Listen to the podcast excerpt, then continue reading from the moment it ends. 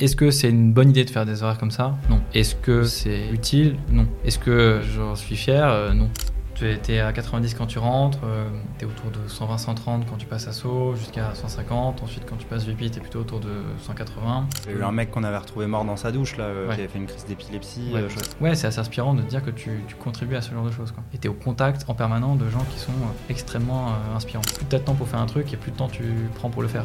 Quand j'arrive en stage chez Goldman, je faisais beaucoup la fête, tu vois. Je faisais des teufs où je rentrais à 5h du mat et j'étais mort. Et donc, euh, mon stage chez Goldman, bah, assez vite, tu vois, je suis rentré dans, le- dans le rang. Et j'ai compris que ouais, c'était 6 mois où, euh, bah, du coup, j'ai plus trop fait la fête. En fait, soyez pas timide de juste tenter ça, de discuter avec des gens, parce qu'en fait, tu as des gens à qui tu vas parler qui vont peut-être t'inspirer et ça va te, tu vas te donner absolument envie d'y aller. Ou au contraire, pas du tout. Et dans ce cas-là, c'est une super info à prendre aussi. Comment toi, t'as survécu à ces 10 semaines de, de summer euh, très intensives, euh, donc 10h, 4h ou 10h, 3h voilà. Co- Comment toi, tu vis le truc à ce moment-là? Mais il y a eu des moments où c'était super dur. Il y a des moments où tu veux un peu bah, tout envoyer chier et tu veux partir et et- et t'en peux juste plus, quoi. Bonjour à toutes et à tous, bienvenue dans cet épisode de Métier de rêve euh, réalisé en partenariat avec Training You. Premier épisode sur le M&A, tant attendu, il y en aura un deuxième euh, comme je l'ai annoncé sur LinkedIn.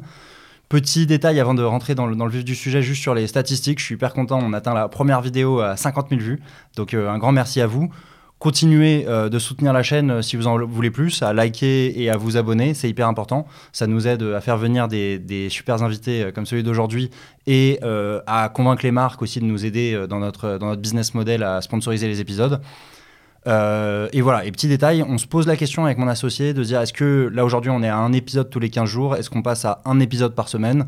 Euh, Ça m'intéresse d'avoir votre feedback là-dessus, mais voilà, si vraiment il y, a de la- s'il y a de la grosse demande et que les épisodes marchent bien, euh, peut-être qu'on passera à un épisode par semaine. Euh, Adrien, comment ça va? Écoute, merci beaucoup, ça va très bien. premier, euh, premier podcast du coup que tu fais toi là? Premier podcast, absolument. Ok, ok. Et pas de stress, euh, tranquille? Absolument pas. Ok, top, top. Bah écoute, merci beaucoup euh, de donner de ton temps et tout pour, euh, pour partager avec la, la communauté.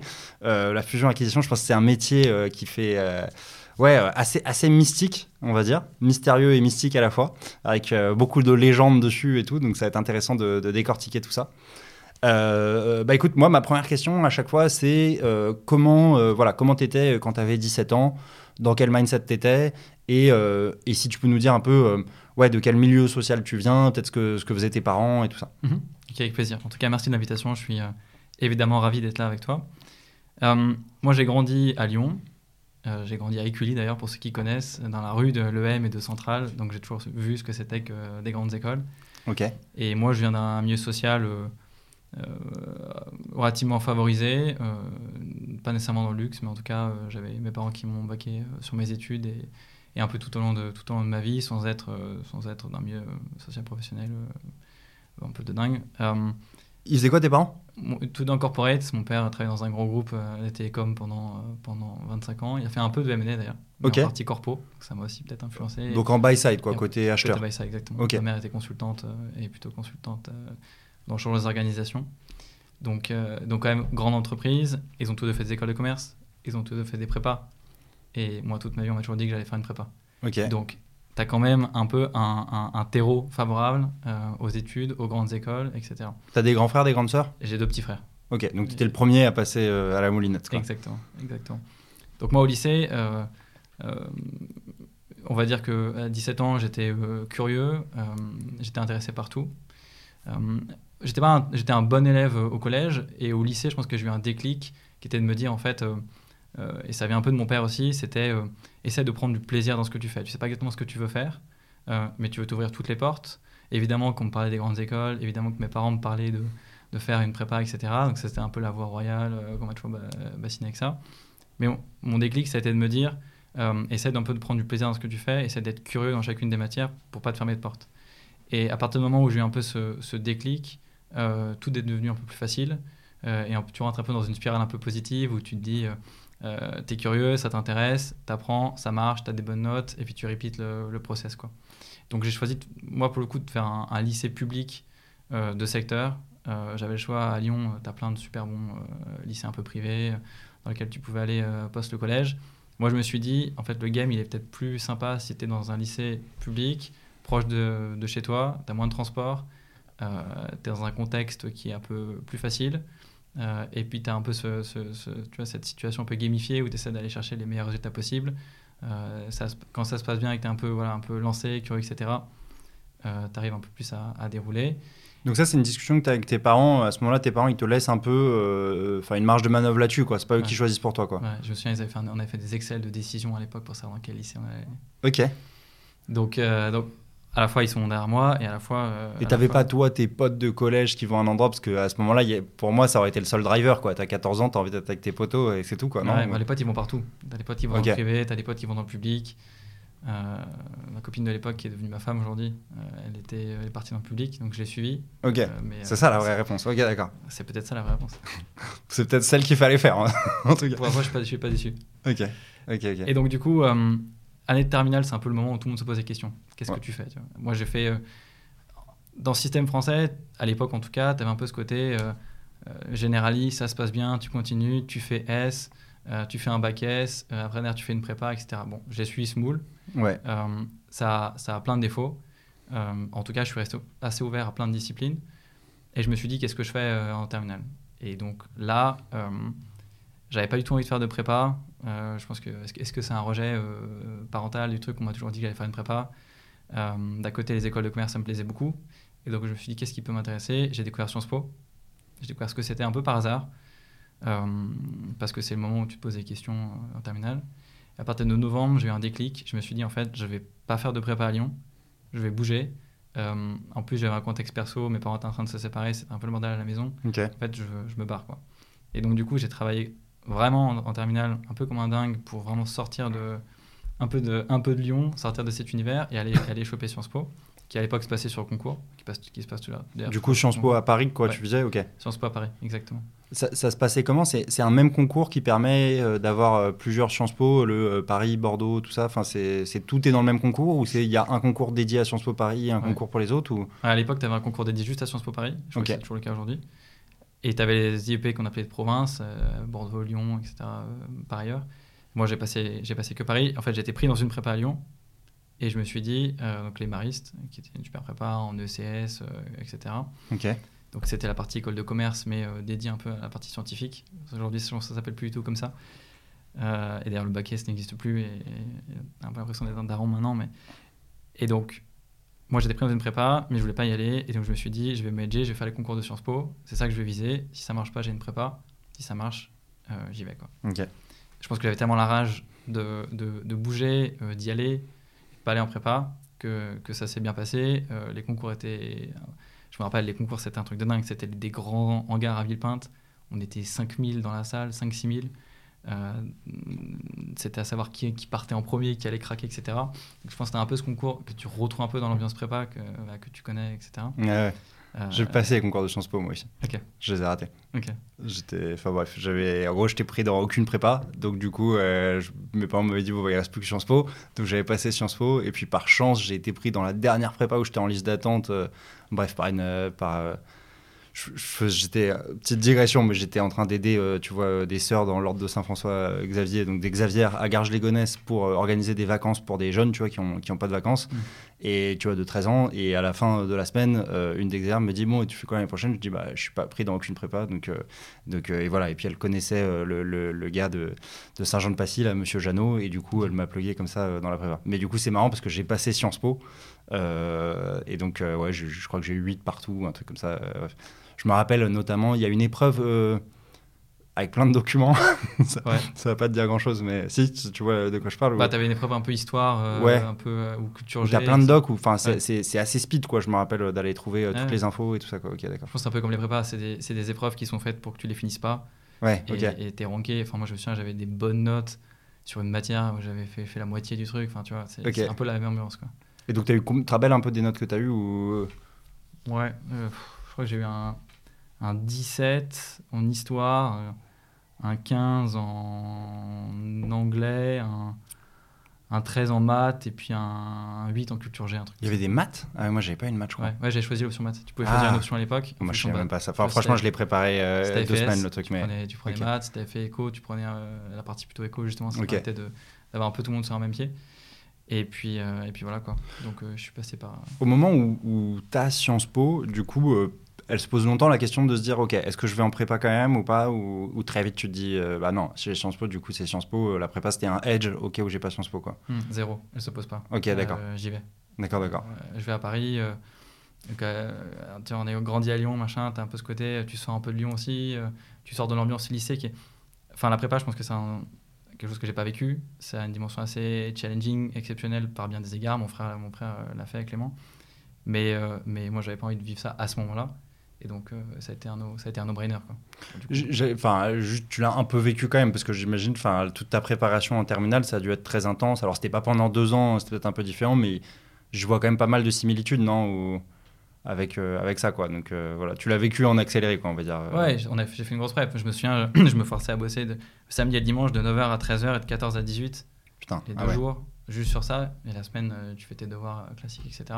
Donc ça, quand même, c'était le truc. J'étais motivé à, à bouger, donc je me mettais un peu des, je mettais quand même un peu des, voilà, une orga qui était quand même un peu, un peu, un peu intense. Ok.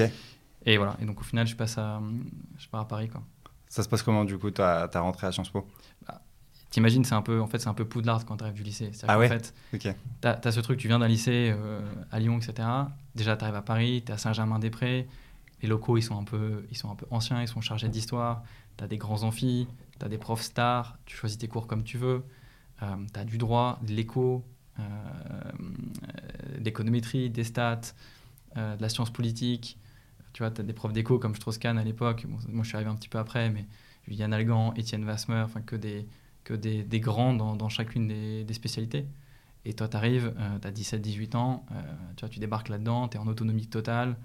Euh, d'un point de vue d'un point de vue études, c'est hyper mature, tu vois, tu es très vite dans un environnement assez mature, c'est exceptionnel. Sciences Po, c'est censé mener à quoi en fait euh, On dit Sciences Po, sciences politiques. euh, J'imagine c'est pas du tout pour faire que de la politique ou de bosser dans l'administration euh, française. C'est Ouais. Ah, la promesse de Sciences Po, c'est quoi euh, S'il y en a une? La promesse, c'est d'avoir une sorte de, de, de formation vraiment pluridisciplinaire où en fait, tu es ouvert et sensible à un panel extrêmement large et ensuite tu choisis de te spécialiser en master. Et donc en fait, tu as des notions de droit, tu as des notions d'histoire, de, d'histoire, de sciences politiques. En fait, tu as, une forme de socle un peu complet euh, pour le, le, credo, tu vois, c'est un peu de t'apprendre à réfléchir, quoi, avoir un esprit critique, euh, prendre du recul sur ce que tu vois, prendre du recul sur ce que tu entends. Ça sert évidemment en business, mais ça te sert à être une sorte de, de citoyen un peu complet, tu vois. Le, le terme Ouais, fait hyper ok. marketing, mais tu vois, c'est un, peu, c'est un peu comme ça que je le ressens, tu vois. Ok. Et donc, tu as a priori les armes pour euh, bosser dans à peu près n'importe quoi après, quoi, t'as l'impression Oui, absolument. En À la fois en termes de skills et à la fois en termes de réputation dans le, dans le domaine professionnel et de porte que ça touche, quoi. Ouais, et puis c'est structuré. Tu as, ces deux ans ultra général, ultra généraliste, euh, multisecteur. Ensuite, tu pars à l'étranger un an, tu vas, tu vas découvrir un peu le monde, tu te spécialises, tu, tu, tu, tu, découvres encore autre chose. Et après, tu reviens et là, tu dis, bon, ok, je fais un master et je fais quoi? Et là, tu as tes 2-3 années de master où tu vas vraiment un peu rejoindre comme un, tu as un programme PGE. Tu vas rejoindre, bah, est-ce que tu fais plus un truc marketing? Est-ce que tu fais plus un truc euh, journalisme, un truc politique? Tu vas chercher les concours d'administration publique? Est-ce que tu fais de la finance? Est-ce que tu fais du conseil en strat? Est-ce que tu rejoins un grand corpo? Enfin, tout ça, c'est des, des, questions petit à petit que tu, que tu découvres en master à ce moment-là. Tu ne poses jamais vraiment avant. Quoi. Ok. Toi, tu es parti où en deuxième année, du coup? Je suis parti aux États-Unis, Ouais. à, à, Berkeley, près de San Francisco. Ok. Donc, euh, un, choix, euh, un choix qui s'est fait. euh, en fait, en même temps de Sciences Po, je faisais une licence de maths à la Sorbonne. C'était un programme qui s'appelait euh, enfin, Maths appliquées aux sciences sociales, donc ça s'appelait SMAS, Sciences Po Maths appliquées aux sciences sociales. Et, euh, et donc, c'était une licence de maths qui était le même programme qu'en prépa, mais un peu plus, un peu plus light. Euh, et donc c'était assez intense et assez galère. Et j'ai pris des énormes tôles en maths à ce moment-là. De suivre un peu les deux cursus en parallèle. Mine de rien, ça m'a quand même fait aimer l'économie, l'économétrie. C'est un peu ce croisement entre bah, les sciences sociales d'un côté et les sciences un peu dures de l'autre. Ouais. Et donc j'ai voulu faire de la recherche. Et donc j'ai voulu faire de la recherche en éco.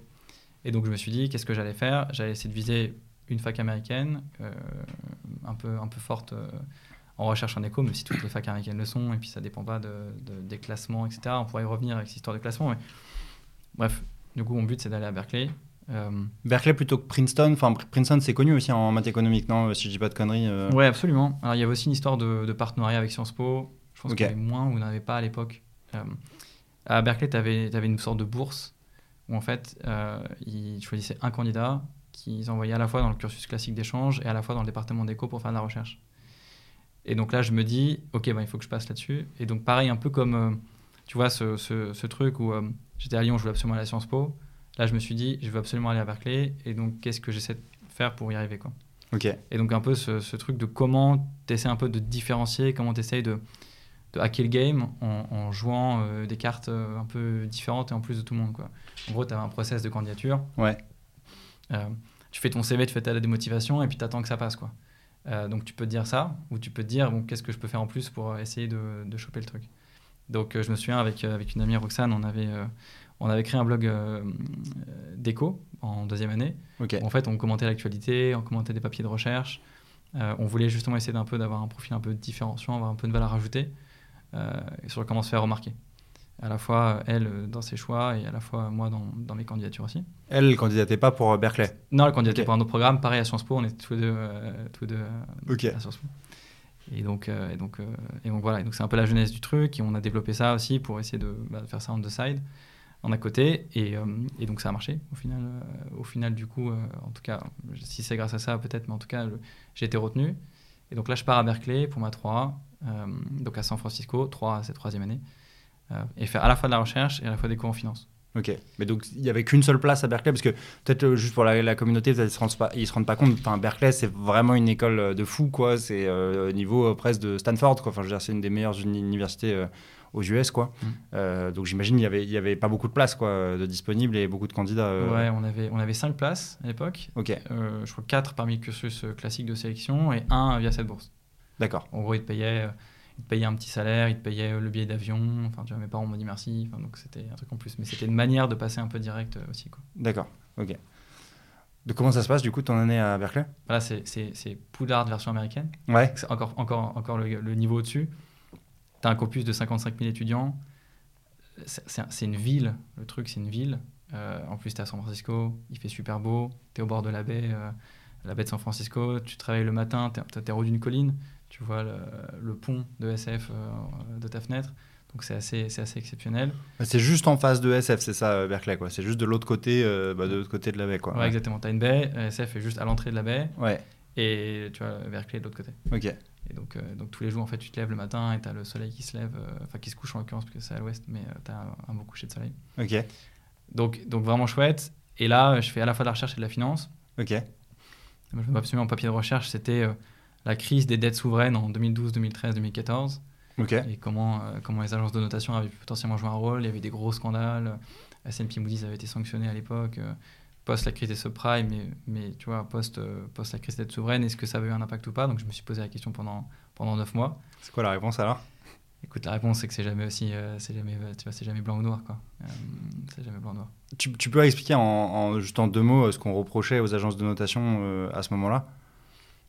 Pendant la crise, euh, des subprimes, les agences de notation ont, en tout cas, euh, mal évalué le risque euh, qui était vraiment induit par ces produits titrisés, des prêts à risque qui avaient été, pour, essayer de faire un peu vulgariser, mais qui avaient été rassemblés dans des, mêmes poches d'actifs qui, en fait, pendant le retournement de marché immobilier, ne valaient plus rien.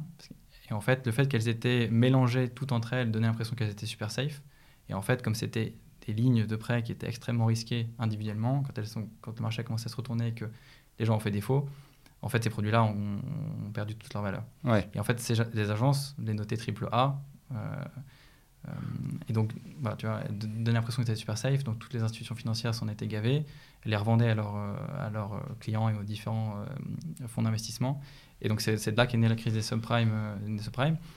Ouais, c'est ouais, les CDO, c'est ça, c'est les Collateralized Debt Obligations. Et ouais, il y avait les, enfin, il y avait des paquets où en mode euh, les, les 5% les plus safe, c'était, euh, enfin, il fallait qu'il y en ait 95% qui remboursent pas pour que, que tu sois pas payé sur cette tranche-là, enfin la tranche, je sais plus comment ça s'appelait, la plus senior. Mhm. Et ils se disaient il y avait aucune chance que cette tranche-là rembourse jamais. Mhm.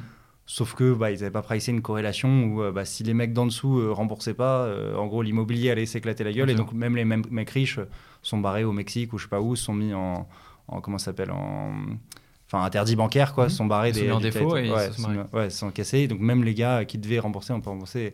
Mais au-delà de la corrélation qu'ils n'ont pas pricé dans le truc, il y avait un peu des scandales de corruption, non Un peu, non où, où ils se faisaient un peu euh, payer pour, euh, avoir, pour qu'on leur foute une bonne note sur leur truc ou... Ouais, c'est-à-dire qu'en fait, le business model, c'est euh, c'est, tu payes les agences pour qu'elles te notent. Mais c'est Ouais. toujours le cas aujourd'hui. Ouais. C'est normal, c'est c'est leur, c'est leur gagne-pain. Euh, simplement aujourd'hui, c'est beaucoup plus. Ouais, comme, euh, comme, aujourd'hui, tu payes pour passer sur un média, ou enfin, tu vois, Ouais, ou les, les gars qui passent sur BFM Business parce qu'ils ont payé, tout ça, quoi. Et tu payes un auditeur pour qu'il t'audite tes comptes, etc. Évidemment, ce sont des, des, des professions qui sont extrêmement réglementées. Tu as de l'éthique, tu as des assurances, etc. Mais, mais ça reste quand même euh, aujourd'hui euh, le cas. Simplement, c'est beaucoup mieux checké qu'à l'époque. Et moi, je regardais un peu moins cette partie corruption qui est un peu plus difficile à appréhender, mais plus cette partie, euh, euh, notamment pour la crise des dettes souveraines. En fait, en réaction à ce qui s'était passé sur la partie euh, euh, de la crise, euh, elles ont été extrêmement agressives dans le downgrade de certaines notes de dettes souveraines, type Grèce, type Espagne, type Portugal. Et du coup, en, juste pour avoir peur d'être dans le faux et, de redonner des, ratings trop positifs à ces, pays-là, elles les ont downgradés très fort. Et du coup, ça a créé, bah, ça, en fait, ça a créé des, un cercle vicieux qui a en- en- engendré un peu la crise dans ces pays-là. Et donc, mon but, c'était d'essayer de dire est-ce que c'était vraiment le cas ou pas? Est-ce qu'elles ont été trop agressives, trop punitives? Et du coup, est-ce que ça a entraîné cette, euh, cette boule de neige négative ou pas? Donc, mon but, c'était de montrer que, effectivement, oui, en réaction à ça, donc j'essaie de développer un modèle économétrique, en réaction à ça, effectivement, ça a été un peu trop agressif. Et donc, ça a pu engendrer euh, une partie de ce qui s'est passé euh, dans ces pays-là. Ok. Faire de la recherche, c'est cool. Toi, tu arrives à te motiver. euh, Enfin, moi, je sais que euh, sur des profils euh, flemmards comme le mien, euh, c'est très dur si j'ai pas une deadline ou un truc vraiment qui me motive à fond de, de bosser. Toi, tu arrivé à bien gérer ça, quoi. Ouais, c'est c'est un truc que tu arrivé à taffer régulièrement. voilà. Écoute, oui, c'était, en fait, tu as ce côté un peu. En fait, tu vois, tu es en échange, tu es à l'international, tu as des cours, tu rencontres plein de gens, mais tu as aussi un peu que ça à faire, c'est aussi ton, ton but. Donc, en fait, tu as un peu ce côté, tu es seul face à ton problème, euh, tu vois, des fois, tu travailles la nuit, parce qu'en fait, tu penses la nuit, et tu cherches un peu ce eureka euh, moment où tu vas dire, en fait, purée, j'ai trouvé le truc, euh, comment, comment modéliser, comment, comment arriver où, etc. Donc, j'arrive effectivement un peu au bout de mon papier, ça dure 9 mois, et tu as trois personnes qui le lisent, quoi. Ouais. Mon, mon maître de stage, enfin mon maître, de, le, le prof qui, qui, qui checkait mon étude, un prof à Paris et ma mère, quoi, grosso modo. Et encore, elle, a, elle a lu que les examens, tu vois. Et ma femme, sans. Tu l'as pas mis sur ton blog après Non? Euh, je l'ai effectivement mis sur mon blog, tu vois. Ah, voilà. que- je pense qu'à l'époque. Et ça a fait des vues un peu, Il y, tu- avait- il y avait 37 gars sur mon blog, tu vois. enfin, donc, euh, donc c'était, c'était assez light. Donc, tu te dis, en fait, tu travailles énormément. Tu, tu, déjà, tu es un peu tout seul dans ton coin. Tu travailles énormément. Alors, c'est un peu, voilà, c'est un peu polémique, mais des fois, tu as l'impression que tout le monde s'en fout. Et donc, je me suis dit, en fait, c'est pas pour moi, quoi. Euh, moi, j'étais euh, assez euh, dynamique. J'avais besoin de parler à des gens tout le temps. J'ai besoin d'être proche du business, comprendre l'actualité, comprendre l'impact euh, de décisions macro, de décisions micro, proche des business. C'est le moment où tu commences aussi à avoir envie un peu de réfléchir à monter ta boîte. Et donc, en fait, ça m'allait pas. Et donc là, un peu grosse crise de. Pas crise, mais tu vois, crise de, de, de conscience. Je rentre à Paris, enfin, à la fin de mon année, comme, comme tout le monde, et je me dis, je vais pas faire de la recherche. J'avais commencé un peu à semer des pistes à l'époque pour, euh, pour aller là-dedans. J'arrête tout.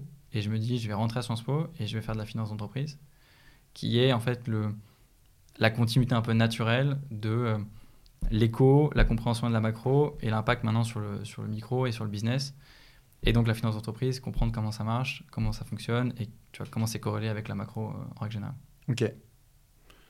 Ok, d'autres anecdotes sur Berkeley, de trucs qui, je sais pas, qui t'ont étonné ou de trucs cool que tu as pu faire? Je sais pas si tu faisais du sport, d'autres activités, euh, d'autres. euh, Ou si la recherche t'a pris énormément de temps et. Non, non, j'ai pas fait que ça.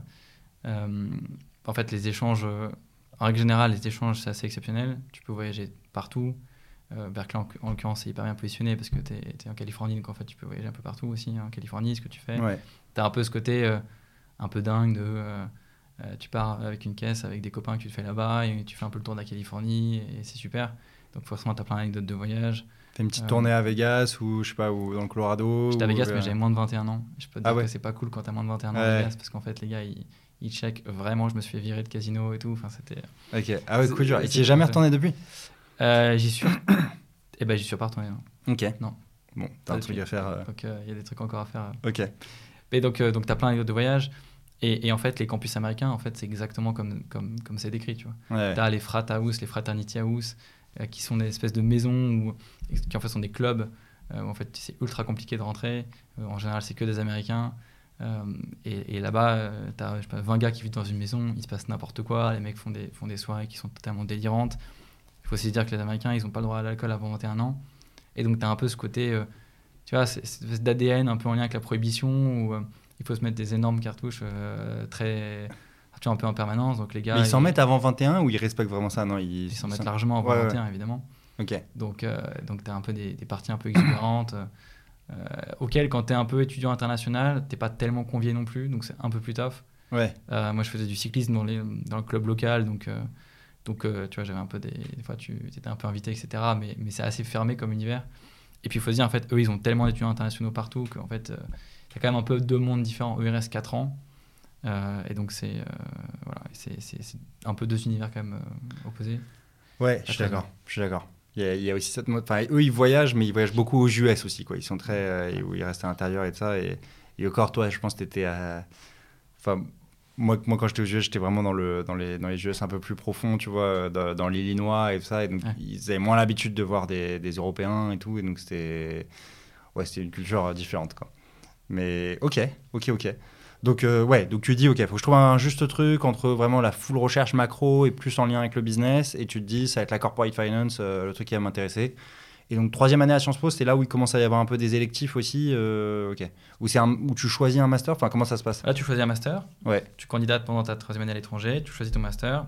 Et puis, tu vois, comme n'importe quel programme, tu as tes, ton parcours classique, ton parcours un peu, tu peux choisir de te spécialiser. Et, euh, et là, tu découvres en fait, différents métiers. Tu découvres, donc, tu avais de la macro, tu avais de la macro financière, tu avais évidemment de la corporate finance. C'était assez large, tu vois. Tu la stratégie d'entreprise. Donc, master, euh, tu vois, très complet, très global.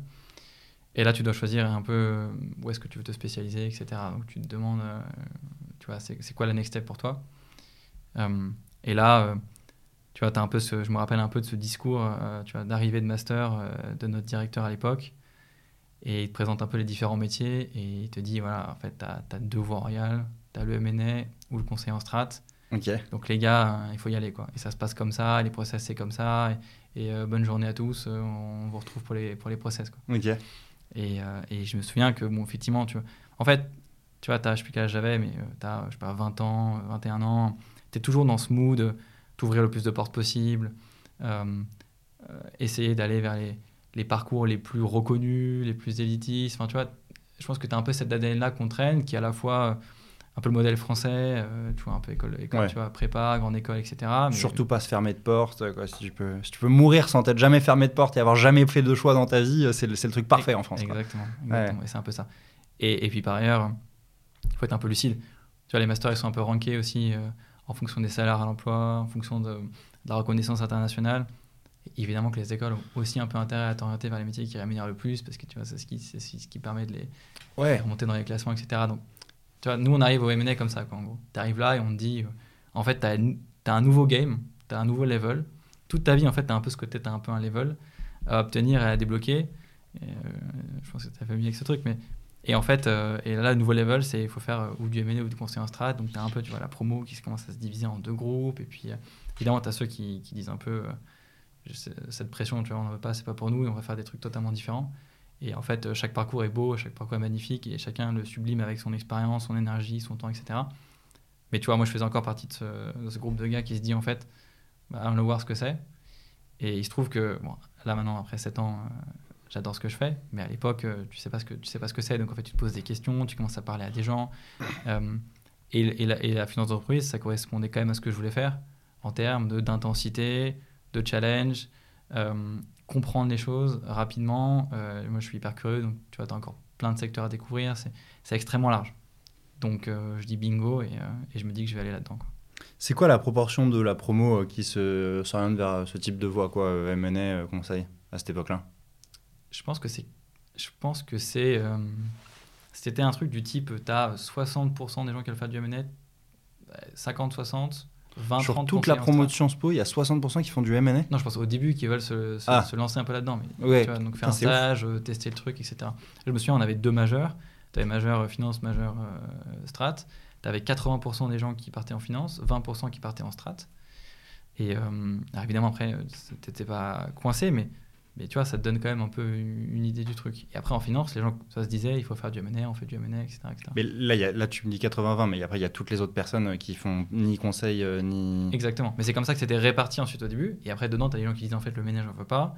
Dans la partie finance, et qui veulent monter leur boîte, qui veulent. Donc au début, Euh, tu as vraiment que ces deux voies-là. Tu pas une voie, euh, je sais pas, je bossais dans l'administration. Alors si, ça c'est une fois que tu as fait euh, le master finance et stratégie. Une fois que tu as fait... euh, Ok, donc tu es obligé de passer par là. D'accord, d'accord. À un moment, il y a vraiment une binaire. euh, Ouais. Tu fais ton choix de master.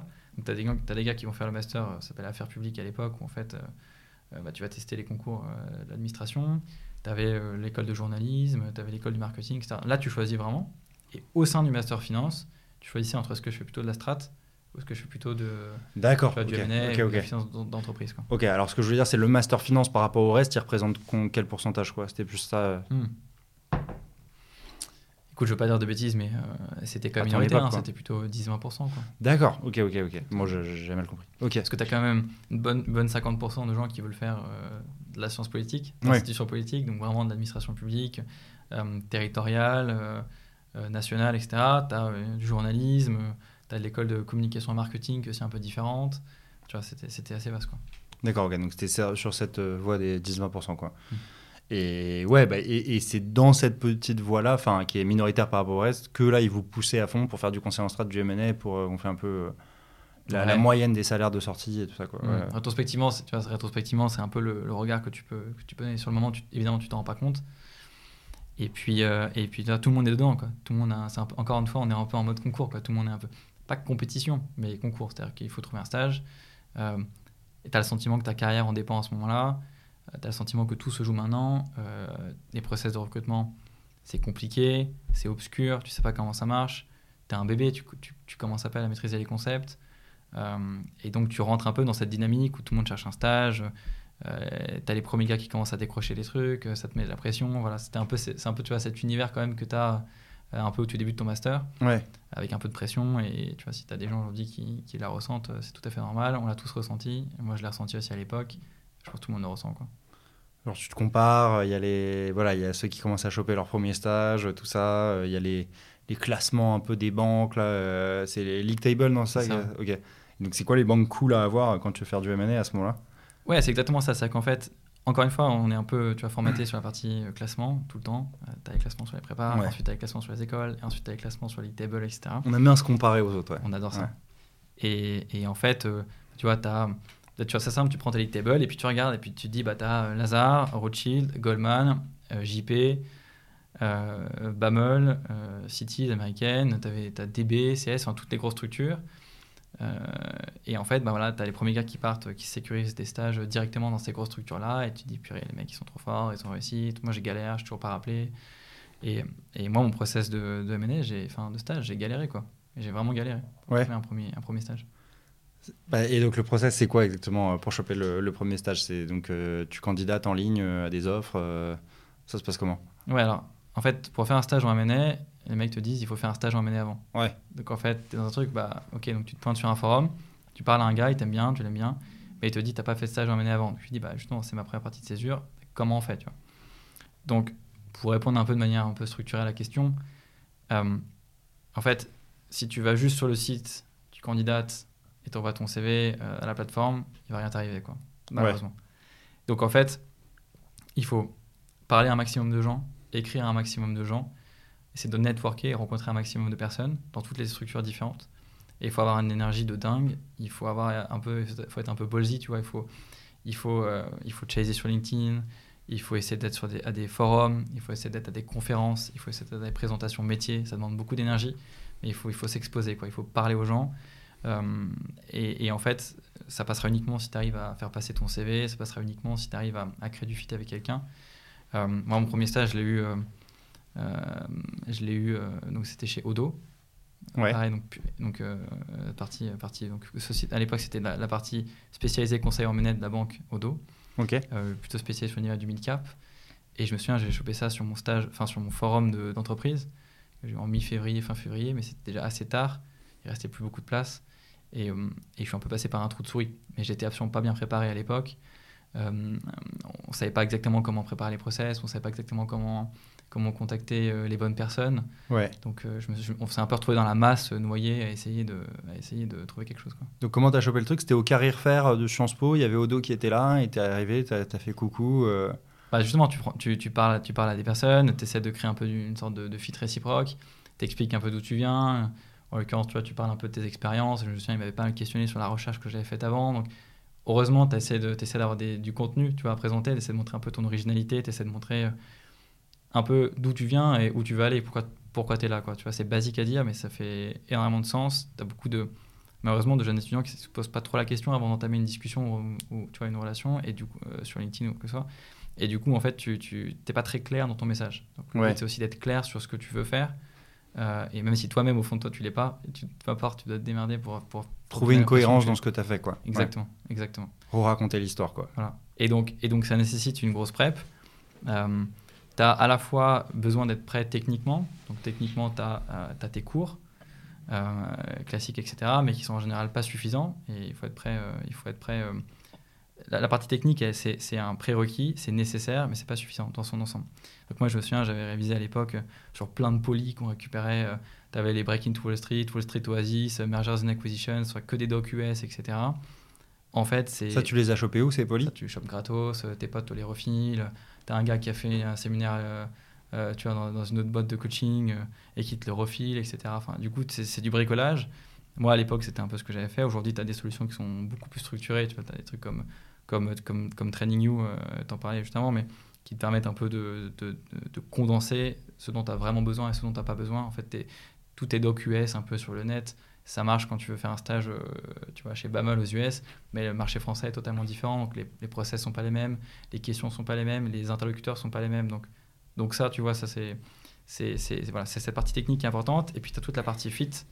Et la partie fit, c'est justement ça. C'est fit, ça veut rien dire, mais c'est vraiment euh, euh, euh, c'est vraiment comment tu t'articules ton message, comment tu articules ton discours, comment tu essaies de, de, convaincre sur la trajectoire d'où tu vas et comment tu essaies d'être un peu clair sur sur ce que tu peux apporter, pourquoi ça fait du sens pour toi, parler de tes expériences avant. Voilà. C'est un peu la maturité business aussi, tu vois, que tu peux montrer, tu vois, l'actualité. Euh, c'est un ensemble, c'est ta personnalité en règle générale. Et ça, ça se bosse aussi.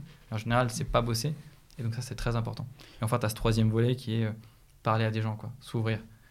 Okay. Malheureusement, LinkedIn, les gens sont, sont en général spammés, donc c'est compliqué de répondre à tous, mais il faut quand même essayer de, de, de, parler aux gens, s'exposer, aller sur des séminaires, aller sur des carrières faire. Euh, voilà, essayer de créer du lien au maximum pour, pour, pour favoriser la chance d'être appelé euh, en entretien.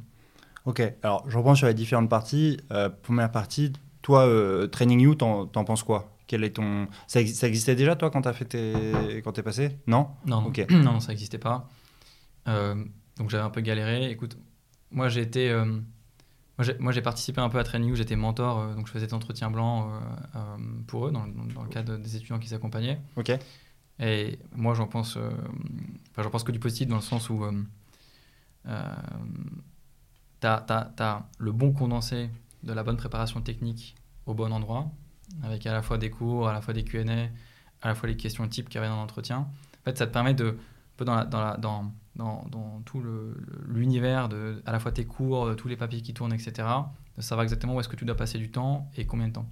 Moi, je trouve que c'est une excellente euh, value for money dans le sens où euh, euh, tu gagnes du temps. Tu gagnes du temps, tu vas direct à l'essentiel, c'est un peu complémentaire à tes cours. S'il y a des trucs que tu n'as pas maîtrisé, ben, tu as un peu les systèmes de vidéos, de, de slides, etc. sur chacune des, différentes spécificités. Tu as la compta, tu as, as, du LBO, tu as de la valo, donc c'est assez spécifique. Et tu peux bosser à la fois le M&A, à la fois le private equity, enfin tu vois, c'est assez complet. Quoi. Ok. Donc, donc dans l'ensemble, dans l'ensemble, moi je suis, je suis positif. Évidemment que, que euh, il faut aussi travailler cette partie fit, cette partie aussi euh, entretien blanc, tu vois. Euh, essayer de, de, cibler au maximum les entretiens, éventuellement avoir un sparring partner pour le faire, ou quelqu'un qui va t'accompagner au fur et à mesure de tes process, mais, mais il, faut, il faut être capable de, de aussi travailler cette partie technique, qui est à la fois de la delivery orale, et à la fois de la préparation sur comment tu vas articuler tes messages, ta présentation, etc., comme, comme je l'ai mentionné. Donc ça, ils le font aussi? Et ça, ils ont aussi effectivement une partie, euh, ils ont aussi une partie euh, je crois qu'il y a directement dans la plateforme, euh, où tu as effectivement une préparation un peu aux questions, aux questions fit. et puis, il se trouve qu'ils ont aussi un réseau de mentors avec lequel tu peux, faire, tu peux justement faire ces entretiens. Moi, j'en ai fait plus d'une quarantaine à l'époque quand j'étais chez, chez City et puis, chez, et puis là, aujourd'hui chez Bamel. Mais tu as plein d'autres banquiers ou spécialistes qui peuvent t'aider à la fois en private equity, à la fois en, à la fois en. Quoi. Ok. Euh, sur les process, et après on parlera un peu de la partie euh, ouais, comment tu as un impact dans un caractère, comment tu te différencies, et de la partie un peu, un peu réseau dont tu parlais, mais le process pour rentrer en M&A, donc euh, c'est, ouais, si tu pouvais le, résumer un peu sur les différentes étapes, comment, comment est-ce qu'on peut faire quoi?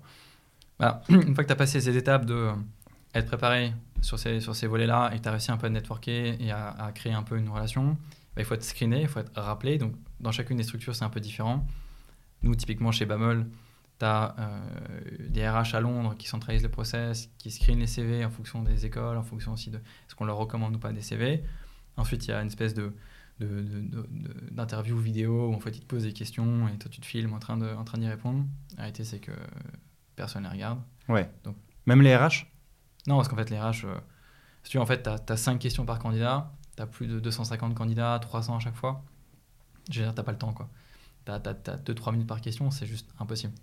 Donc, Mais qui est censé les regarder? C'est les opérationnels ou les RH? C'est censé être les deux. Ok. Moi, je suis censé regarder. Ouais, moi, je sais que j'étais censé regarder, je regardais jamais. Juste si le mec euh, savait pas parler anglais, on se marrait en mode ah regarde c'est marrant, il fait vrai, mais c'est tout quoi. c'est ça quoi. Si tu, tu check si le mec sait parler anglais. À part ça, euh, et s'il répond à la question, s'il a pas l'air trop bizarre, mais tu t'en check une sur les cinq, tu check un tiers sur les cinq. Mais ok, c'est toujours comme ça que tu fais. C'est exactement ça, ça n'a pas changé. Et donc, euh, et donc c'est pour ça, il faut prendre le temps de répondre à ces, tu vois, ces overviews, enfin, ces, ces questions-là en ligne, mais juste pas stresser par rapport à ça parce qu'il n'y a pas d'enjeu. Il faut juste être voilà, dans un bon contexte. Euh, tu vois, un peu, un peu euh, clean, organisé, euh, descendre son discours proprement, mais il n'y a pas de, pas de stress. Et ensuite, il y a les process. Donc là, du coup, sur place, entretien un peu classique. Très souvent, en tout cas chez nous, c'est comme ça que ça marche. Tu as vraiment un premier entretien qui est full technique. En fait, on va faire, une sorte de, de, tri, de filtre sur est-ce que tu es préparé techniquement, est-ce que tu as un peu les compétences, est-ce que tu as un peu les prérequis techniques pour être en autonomie sur les sujets qu'on va, te, va te confier pendant ton stage. Et puis ensuite, derrière, tu as euh, un, deuxième tour avec un peu plus de personnes, avec un peu plus de seniors. Et là, c'est entretien classique. Tu as à la fois du technique, à la fois cette partie fit, à la fois la maturité business. Est-ce que tu comprends ce que tu dis? Est-ce que tu est que as un drive? Est-ce que, tu, voilà, est -ce que tu dégages l'envie qu'on qu'on te confie des missions? Tu vois, c'est même pas euh, le fit, c'est pas euh, est-ce que tu es sympa, est-ce que tu rigoles bien, etc. En tout cas, c'est pas ma perception de la partie fit. Ouais. Évidemment que c'est un élément important, mais en fait, c'est vraiment est-ce que tu as de la maturité? Est-ce que tu comprends ce que tu fais? Est-ce que tu est-ce que es un peu drivé aussi? Est-ce que tu as de l'énergie? Est-ce que tu vas venir euh, véhiculer quelque chose en plus de cette partie technique? Donc quand tu parles de tes expériences passées, et quand tu as fait du MN avant, c'est top parce que tu peux parler de, du métier, mais quand tu n'en as pas fait, ça peut être de tes assos, ça peut être de tes projets internationaux, ça peut être de ta prépa aussi. Enfin, tu vois, il y a plein de manières de montrer que tu as un peu du drive et que tu es un peu euh, en chemin vers quelque chose. Quoi. Ouais, ça, fit, c'est ça, tu, viens de le préciser. Fit, ça veut dire est-ce que j'ai envie de bosser avec toi? C'est pas dire est-ce que j'ai envie de prendre une bière avec toi? Et tu as certainement des potes où tu pas du tout envie de bosser avec eux. Et ça, quoi. Donc, c'est ce que ça va être certes sympa, mais de bosser. Quoi. Il y a quand même le mot euh, bosser dedans. Est-ce que tu vas être carré? Est-ce que tu vas être pas écraser les autres, t'es pas arrogant quand, quand, tu penses avoir raison sur un truc ou quoi, voilà, ce genre de choses. Donc, juste je récapitule. Donc, tu commences par candidater en ligne à masse d'offres. Hmm. Ensuite, pour passer cette première phase, soit tu es dans les écoles target, soit tu disais ton CV est poussé. Donc, c'est-à-dire que si t'es pas dans les écoles target, mais que tu as réussi à faire une bonne impression, potentiellement, tu peux passer ce screen hmm. et arriver donc à, au higher view. Le higher view, c'est les fameuses vidéos.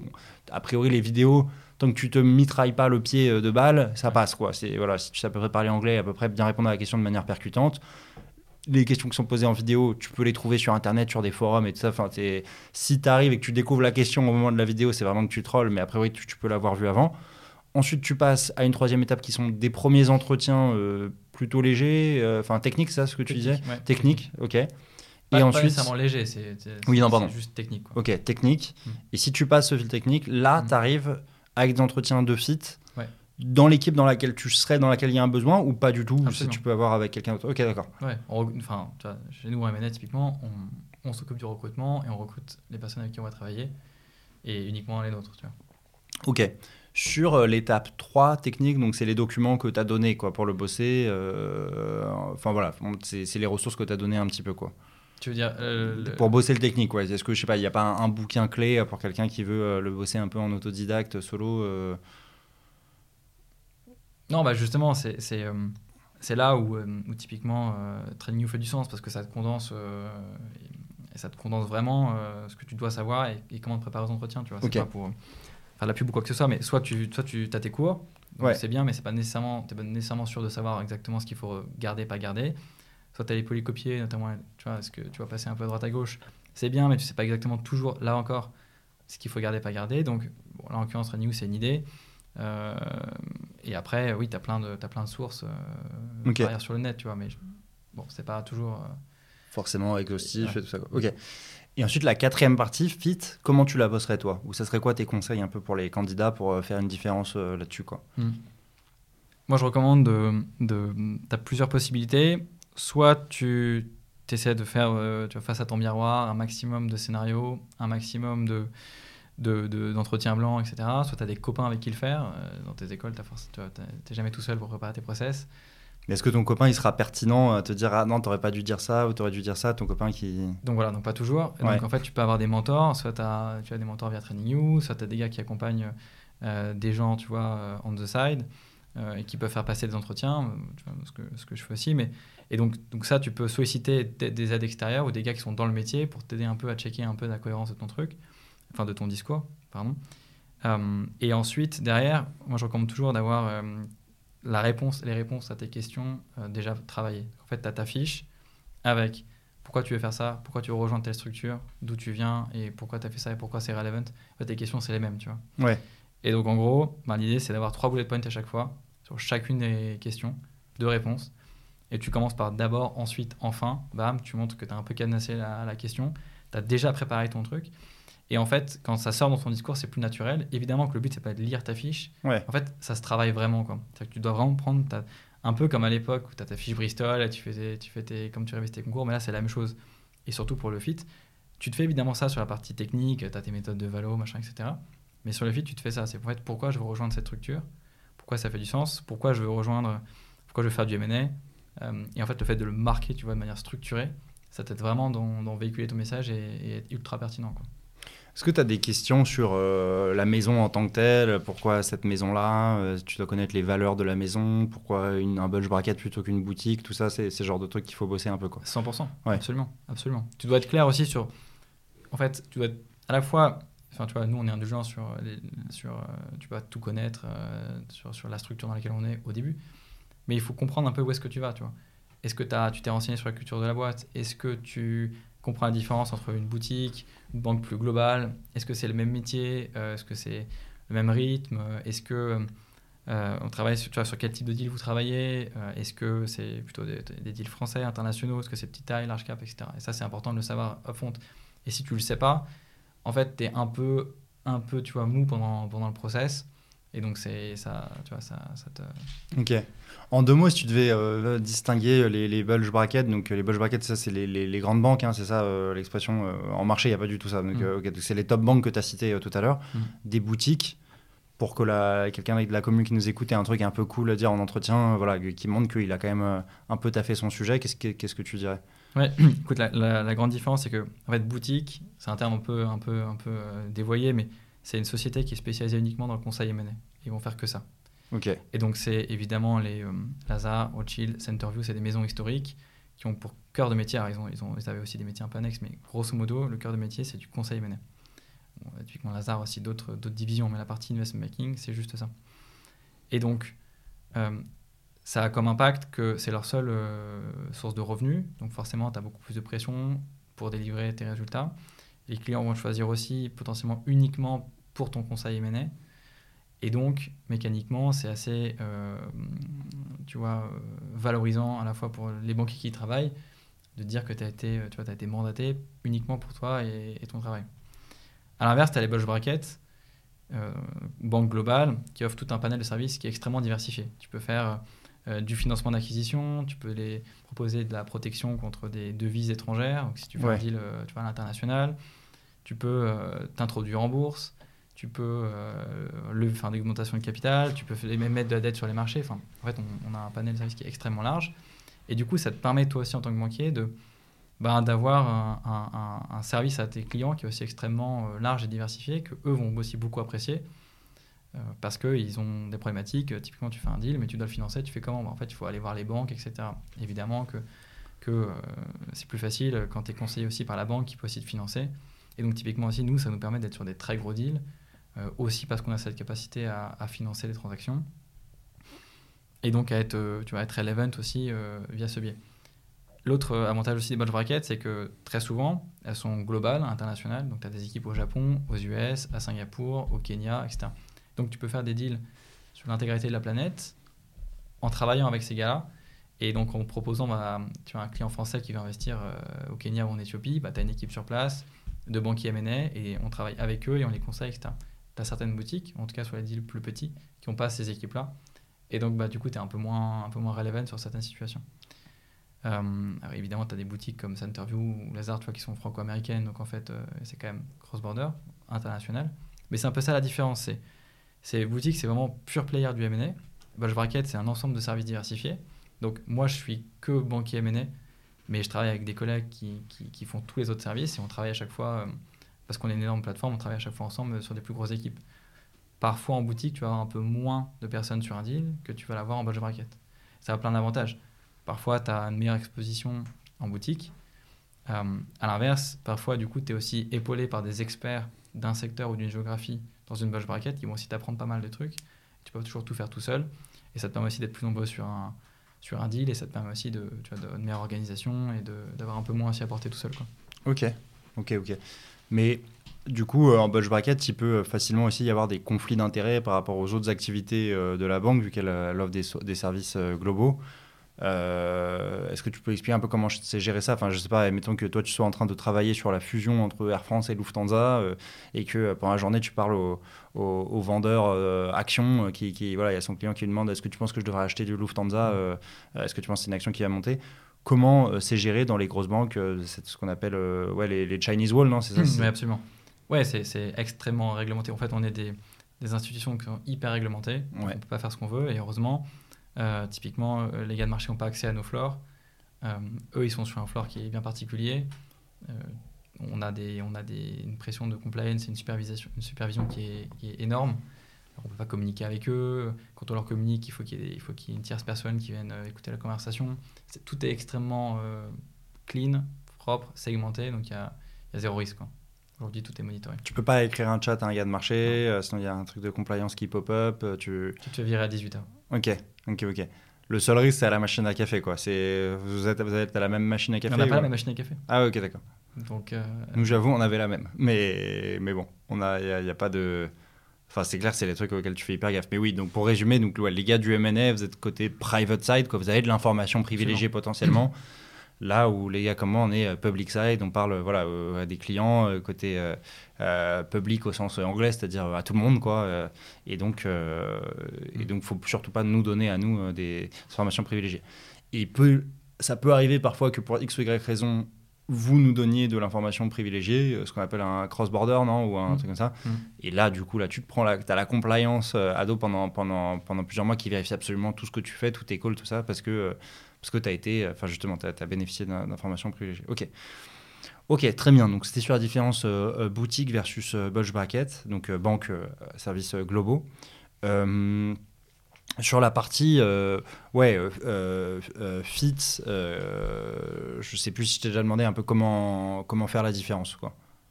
Entre, euh, entre les entre enfin tu, tu, veux dire par rapport entre les différentes banques ou enfin non comment, toi en tant, en tant qu'entre ouais en tant que candidat un peu comment comment te démarquer?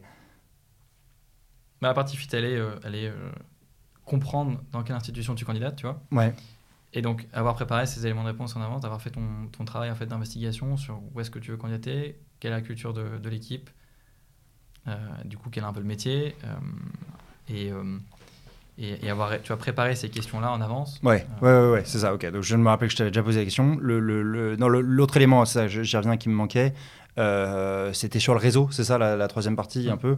Euh, ouais, comment tu conseillerais de se constituer son réseau et de, c'est ça que je, cherchais, de se démarquer potentiellement un, un, euh, un carrière faire quoi. Tu arrives à un carrière faire, comment est-ce que tu arrives à intéresser un peu le gars, après le loquer un peu dans ton réseau, peut-être en lui mettant un, un DM LinkedIn après, où tu as fait une bonne impression et tu l'as loqué, tu l'as ajouté, tu as mis un petit message, comme ça il se souviendra de toi, et tu réactives le truc quelques mois après et ça. Est-ce que tu as une mm. stratégie un peu plus sur la, partie réseau quoi?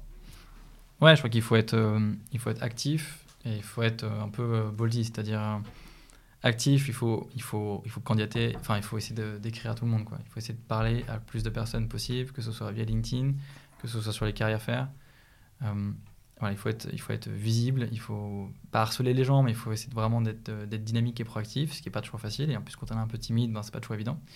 Moi, je suis, à l'époque, tu disais, mais en fait, euh, c'est bizarre d'écrire des gars sur LinkedIn, euh, les mecs ne me répondent pas. donc, donc c'est pas évident, mais il faut essayer de le faire au maximum. Euh, shooter son CV ensuite aux bonnes adresses, tu vois, dans les différentes structures. Donc tu récupères un peu, tu vois qui bosse dans quelle structure, tu vois à peu près le format de l'adresse, et puis et puis tu essaies de faire un mail un peu incisif sur j'ai fait ça, je veux bosser dans ton équipe, est-ce que vous recrutez? 95% du temps, ça sert à rien, et puis 5%, ça va décanter à, des super opportunités. Et puis les carrières faire, c'est aussi un exercice qui est pas facile. C'est painful pour tout le monde, painful pour les candidats, painful pour le gars qui est là et en fait qui, en, qui les candidats à la chaîne, euh, tu vois, pour répondre aux mêmes questions, etc.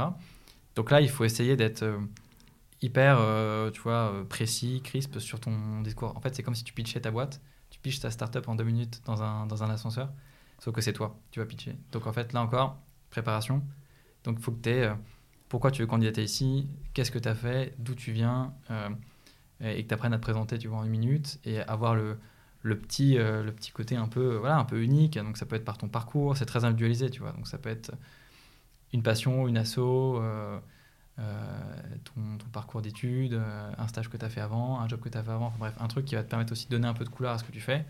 Et ensuite, il faut être discipliné, il faut follow-up, il faut euh, voilà, euh, bien follow-up au mail, il faut follow-up aux interactions sur LinkedIn. Voilà, c'est quelque chose qui prend du temps. Euh, voilà, mais c'est. Mais tu peux faire la différence, quoi. C'est utile de faire un carrière faire, quoi. Tu peux te faire remarquer un carrière faire. Toi, tu as déjà repéré des candidats sur un carrière faire?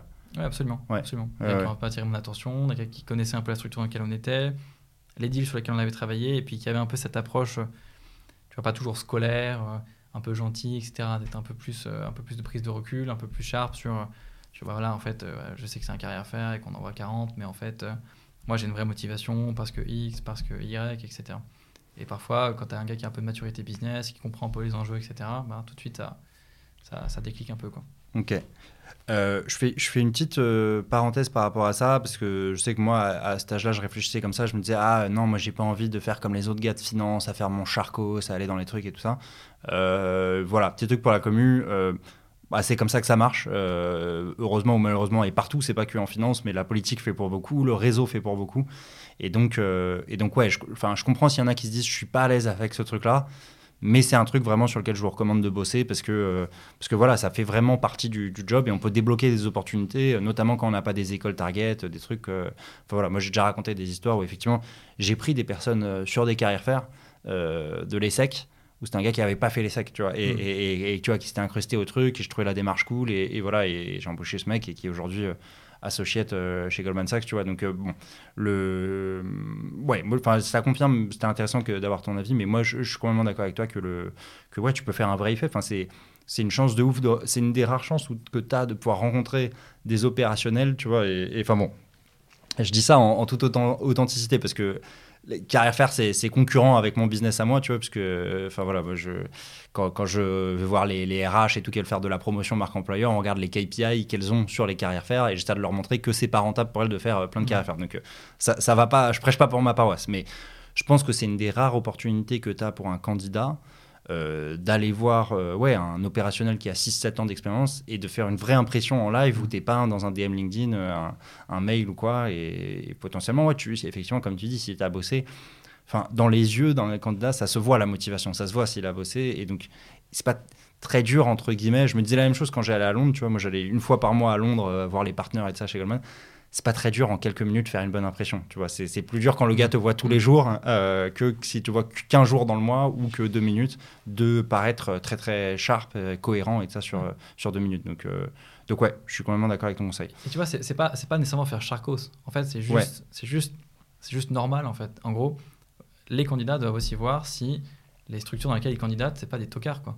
Ouais. Et les gars avec qui ils veulent travailler, ils sont, ils sont sympas, ils sont un peu inspirants. En fait, la question, c'est est-ce que tu es un peu inspiré par les gars que tu rencontres aussi quoi. Ouais, ouais. Et, et pareil, pareil dans l'autre sens. En fait, c'est du matching, tu vois. Donc les carrières faire, c'est fait pour euh, être vu un peu comme du matching.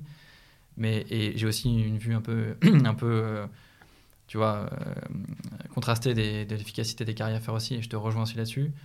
Mais en tout cas, c'est comment tu arrives à, à, à, créer du lien et c'est normal dans les deux sens de, de, contacter les gens, de parler à des gens, de, de, voir si ça te plaît, de voir s'ils te plaisent, etc. Donc c'est pas être shark en fait. Donc en fait, soyez pas timide de, de, juste tenter ça, de discuter avec des gens, parce qu'en fait, tu as des gens à qui tu vas parler qui vont peut-être t'inspirer et ça va te, tu vas te donner absolument envie d'y aller.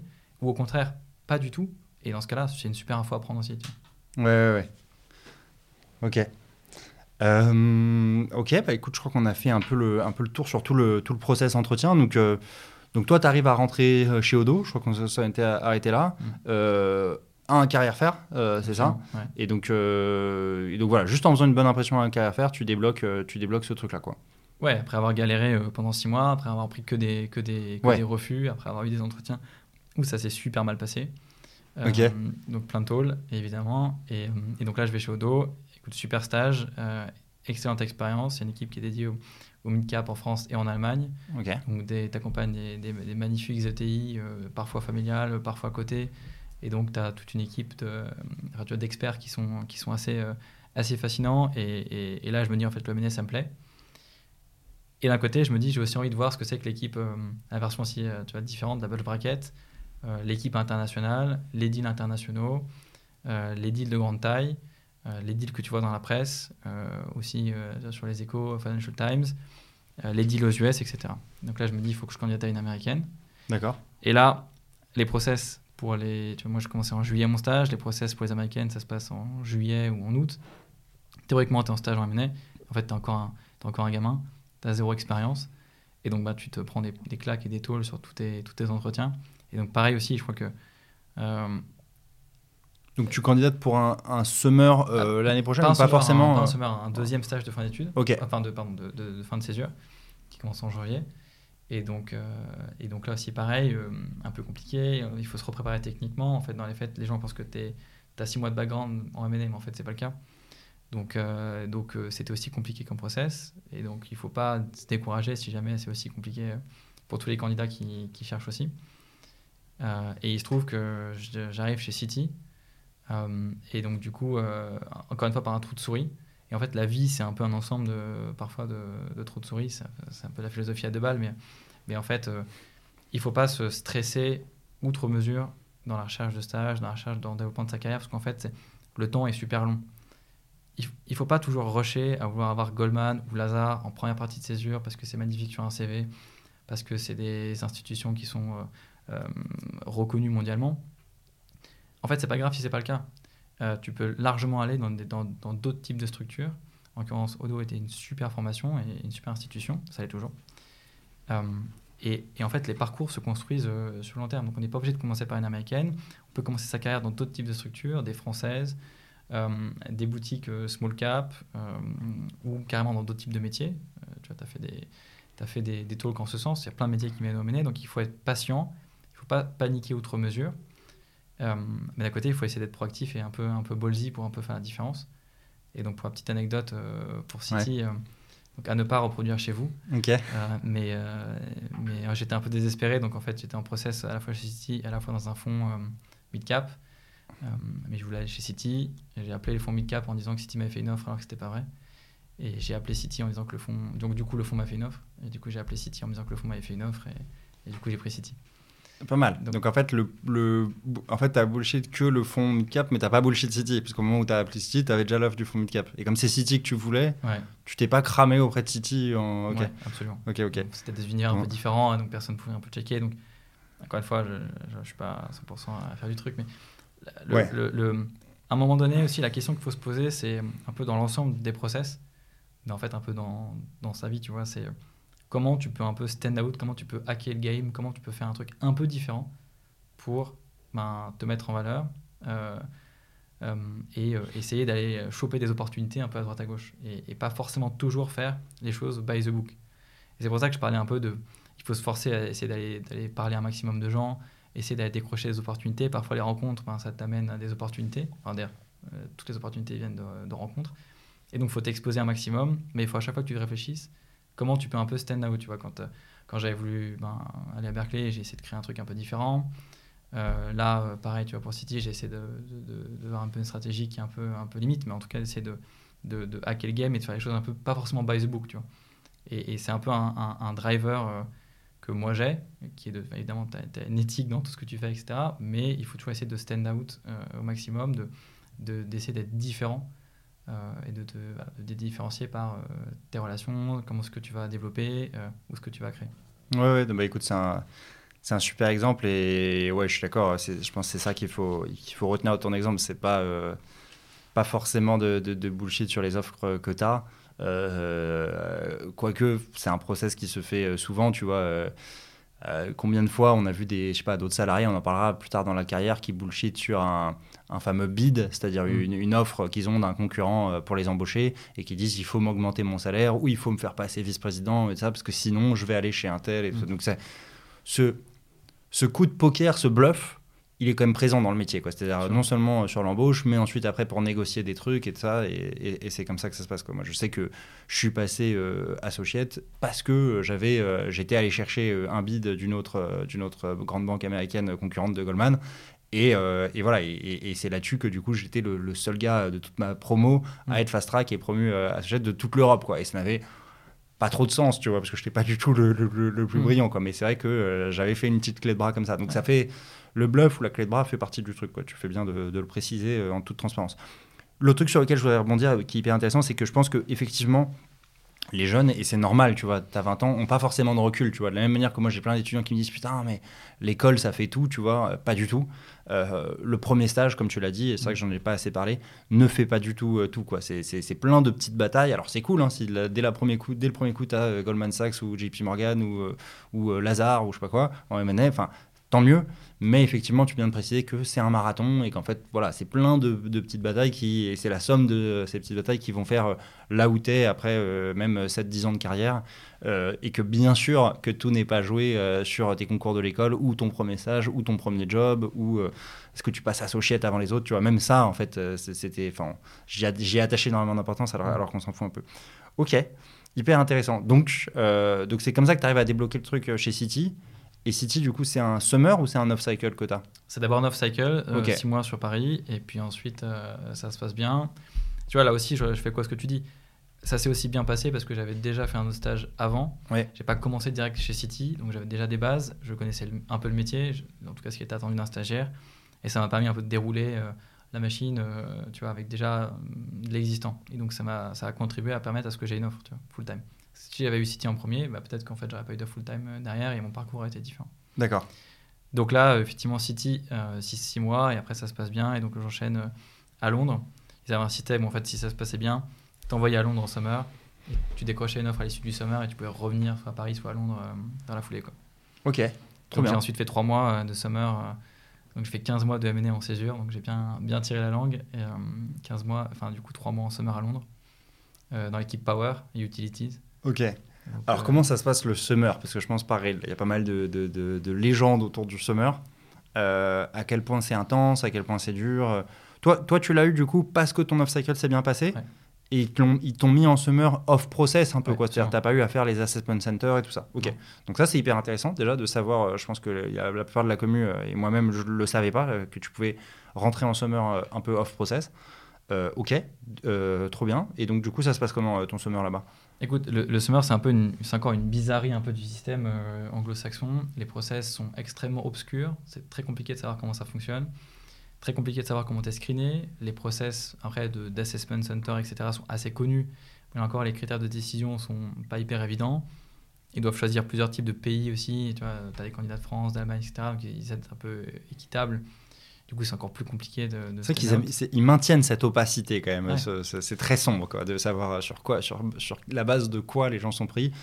Après, force est de reconnaître. Enfin, je sais pas. Moi, je trouve que chez Goldman, je trouvais qu'ils étaient forts pour prendre des gens à la fois forts, mais surtout de profils diversifiés, tu vois. Et ça, je trouvais ça vraiment cool, quoi, par rapport aux banques françaises où t'as que des gars, euh, t'as les mêmes gars qui étaient en école avec Mm. toi. euh, euh, voilà. Et je, trou- et je trouvais que faire face à des profils diversifiés quand t'es en meeting et tout, putain, ça te surprend quoi. Un mec te met un uppercut à un moment où tu t'y attendais pas du tout à ce qu'on te pose une question aussi, aussi euh, blunt, comment en français, aussi euh, direct, tu vois. Ouais. Et, et genre, euh, et c'est ça qui fait avancer du coup euh, le truc, quoi, je trouve. Donc, euh, ouais. Mais donc toi, ouais, c'est c'est quoi ton avis là-dessus? Tu me dis, parfois il y, a des- il y a des surprises quand même les. enfin, ouais, non, enfin, c'est pas des surprises, c'est qu'après, effectivement, tu as des profils qui sont extrêmement différents. Tu vois, tu as Mm. un gars de- qui a une licence d'histoire égyptienne euh, qui va choper son stage. Ouais. Là, tu te dis, j'ai galéré, euh, j'ai fait ma prépa, mon école de commerce, j'ai fait tout ce qu'il fallait faire, euh, j'ai fait mon stage, mon amené, machin, etc. Et là, Ouais. on me dit, il y a un gars, il débarque, il fait licence d'histoire égyptienne et il a parlé de ça à son entretien et le mec, passe, quoi. Ouais, ok. Ouais, je- Donc- ok. Donc tu te dis, tu vois, c'est quand même bizarre. Et d'un côté, effectivement, c'est ce qui permet aussi, tu vois, si tu prends du recul, de justement casser ce système où en fait, tu as les mecs qui ont fait euh, prépa, euh, c'est des mecs, ils sont blancs, euh, et ils ont fait que des écoles de commerce, et donc c'est ce qui te permet aussi, tu vois, d'avoir des institutions un peu moins débiles, parce que c'est pas que les mêmes mecs qui les dirigent, quoi, in fine. Ouais, c'est ça. Et puis c'est dommage. Enfin, je trouve que le gars qui a fait la meilleure école possible en finance, la meilleure formation et tout ça, son niveau sur 100, il est peut-être de 5. Et le mec qui a fait l'histoire égyptienne, il est peut-être de 1. Mm. Et après trois semaines, c'est gommé. Le gars de l'histoire égyptienne, il peut défoncer un gars qui a, qui, qui a fait euh, de l'économie. Alors trois semaines, j'exagère, mais peut-être au bout de deux mois, tu vois. Mais Ouais, ouais. donc c'est vrai que c'est dommage. Tu te dis de juger. euh, tu vois, vaut- il vaut mieux juger sur le potentiel que sur, euh, tu vois, à ce moment-là où il. Comme et donc. euh, Enfin bref, c'est cool, c'est cool qu'on soit qu'on soit pas d'accord là-dessus. Toujours bien qu'il y ait des avis différents. Mais Mm. mais ok, donc ouais, il y a des il y a des il y a des ouais, toi ça, tu vois d'autres gars qui sont pris ou ça te met un peu le seum à ce moment-là où tu te Non, dis euh, évidemment que ça te met le seum parce que tu as le sentiment de jouer à une compétition et que les mecs ont le game et, et pas toi. Mais Ouais. à côté, les gars, ils sont et pas toi. Ouais. Donc euh, tu vois, c'est aussi intéressant de se remettre en question par rapport à ça. Pas mal d'étudiants avec qui je discute qui comprennent pas pourquoi ils sont pas pris. As d'autres qui sont pris qui ont zéro expérience. Donc c'est assez obscur, mais d'un côté, c'est assez chouette de dire que c'est pas toujours les mêmes gars qui y vont. Euh, et ensuite, sur la, partie de comment c'était, euh, c'est- ça a changé, je pense, avec le Covid. Je pense que les programmes sont maintenant un peu plus institutionnalisés. Aujourd'hui, les Summer, je sais pas mal. Euh, ils, ils changent d'équipe, ils rencontrent plein de gens, ils changent de métier.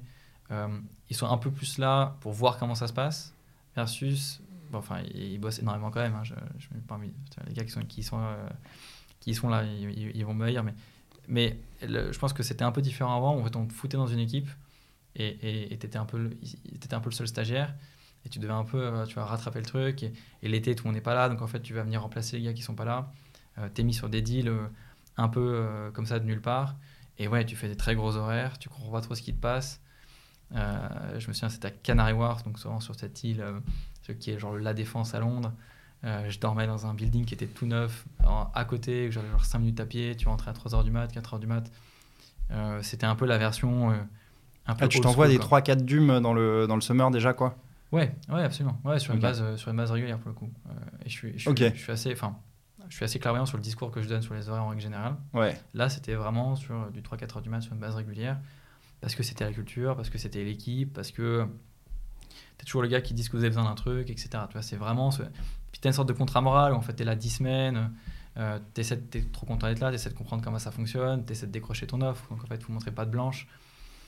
Donc voilà, c'est quand même... euh, Et quand tu rentres et donc 3-4 heures c'est tous les soirs un peu à peu près quoi, c'est la norme quoi. À l'époque, ouais. ouais. Ok.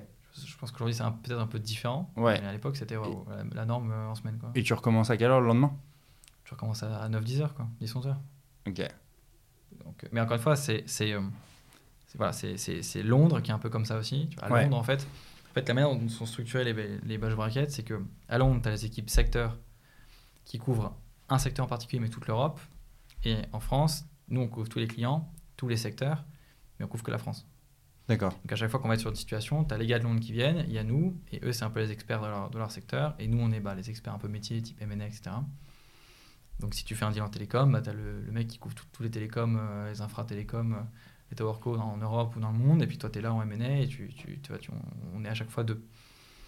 Et, et donc, forcément, en- à Londres, ils couvrent l'Europe, et donc mécaniquement, il y a un peu un côté, ça s'arrête jamais. Quoi. À D'accord. Paris, tu es un peu plus. euh, une fois que tu as eu un gros deal, euh, tu vois, euh, dans l'univers de la gestion des déchets, type Veolia Suez, ben, tu n'en as pas 42 après derrière. Donc, tu as un peu plus de.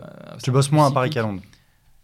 Le- non, parce que le, le métier est un peu différent. Parce qu'en fait, du coup, tu as, aussi des obligations de devoir créer du lien, créer ton réseau, euh, d'essayer d'être pertinent aussi. Parce qu'en fait, À Paris c'est plus de la relation client. Enfin t'es plus un vendeur qu'un expert euh, alors, ouais, non, sur une pas verticale. relation client non plus, parce que notre métier, c'est rendu M&A, donc on va vraiment faire le conseil purement M&A. Donc la partie exécution, la partie aussi, euh, euh, tu vois, off public, euh, en lien avec les avocats.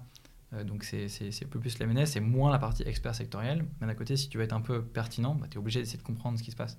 Donc tu te spécialises aussi un peu sur des sujets différents pour essayer d'être un peu pertinent, parce que sinon tu es juste euh, un passe-plat et, et tu ne sers pas à grand-chose. Ok. Euh, mais donc à Londres, quand même, tu vois, si je compare avec des copains qui ont, qui ont fait toute leur carrière à Londres, etc., le métier est un peu différent. Il y a un peu le sentiment qui, qui s'arrête un peu jamais parfois, ça dépend des équipes.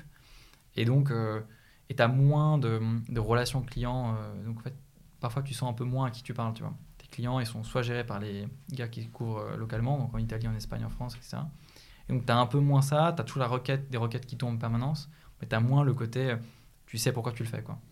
Et donc je pense que quand tu appréhendes aussi sur le long terme des parcours, euh, je trouve que tu vois, mon métier de banquier M&A à Paris a été aussi extrêmement stimulant et m'a beaucoup je suis resté dans le métier parce que justement, tu avais cette partie relationnelle très forte qui avance, qui arrive assez vite finalement en bulge bracket, que tu as un peu moins à Londres. Et à un moment donné, à Londres, tu as un peu toujours la machine qui tourne et ça revient, ça revient, ça revient, ça revient. Quoi. Et donc, je pense que typiquement, ça, ça, c'est deux approches, deux écoles un peu différentes.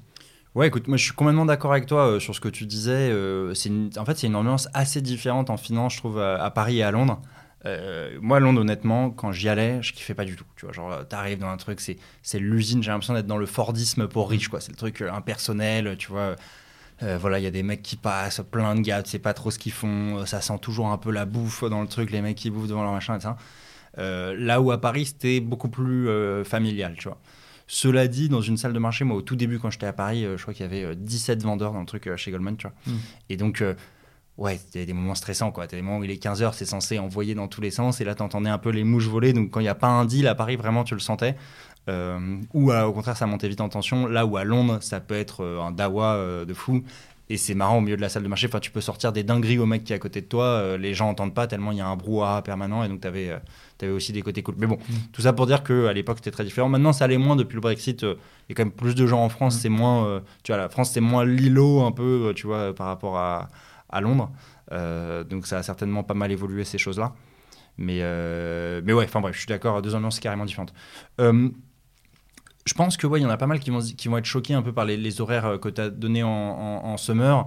Après, bon, ces trucs qui ont évolué, je pense que les banques ont pris conscience aussi de, que, que, que voilà, il fallait qu'elles ne pouvaient pas trop tirer non plus, mm. même si c'est des profils qui sont jeunes, qui sont motivés même si on a envie de faire la différence aussi pour voir la motivation, et forcément dans la vie, bah, t'as rien sans rien, faut payer le prix à un moment euh, et montrer que t'as l'écrou et que t'as envie quoi, euh, d'avoir ces jobs-là qui sont cool. Euh, mais comment toi, t'as survécu entre guillemets à ces, à ces 10 semaines de, de summer très intensives, donc 10 heures, 4 heures ou 10 heures, 3 heures voilà. comment toi tu vis le truc à ce moment-là mmh. et comment tu, tu, ouais, tu le vis et le passes avec succès puisque tu es embauché à la fin quoi? En règle générale, déjà, euh, tu sais que tu cherches une offre. Donc, quelque part, tu as envie de, faire tes preuves et d'être, euh, sélectionné. Deuxièmement, ça dure 10 semaines. Et ça, tu le sais en arrivant. Donc, tu te dis, en fait, j'ai 10 semaines. Après, ça s'arrête. Tu fais une pause. Tu prends soin de toi, etc. Est-ce que c'est une bonne idée de faire des horaires comme ça? Non. Est-ce que c'est utile? Non. Est-ce que euh, j'en suis fier? Non. Par contre, à un moment donné dans ta carrière, c'est intéressant d'être dans des positions où, tu apprends, tu observes, tu comprends et tu essayes de, jouer le jeu de l'institution dans laquelle tu es. Pour en tout cas une période euh, que tu choisis, mais c'est aussi ce qui te permet de, recevoir un jour en retour euh, un, poste, euh, des perspectives d'évolution, des gars inspirants avec qui bosser, des sujets qui te plaisent, etc. donc c'est un peu aussi le... On pourrait y revenir, mais dans l'ensemble de ta carrière, moi, je le vois comme une sorte de suite de déséquilibre en fait euh, qui, qui s'alterne dans un sens ou dans l'autre.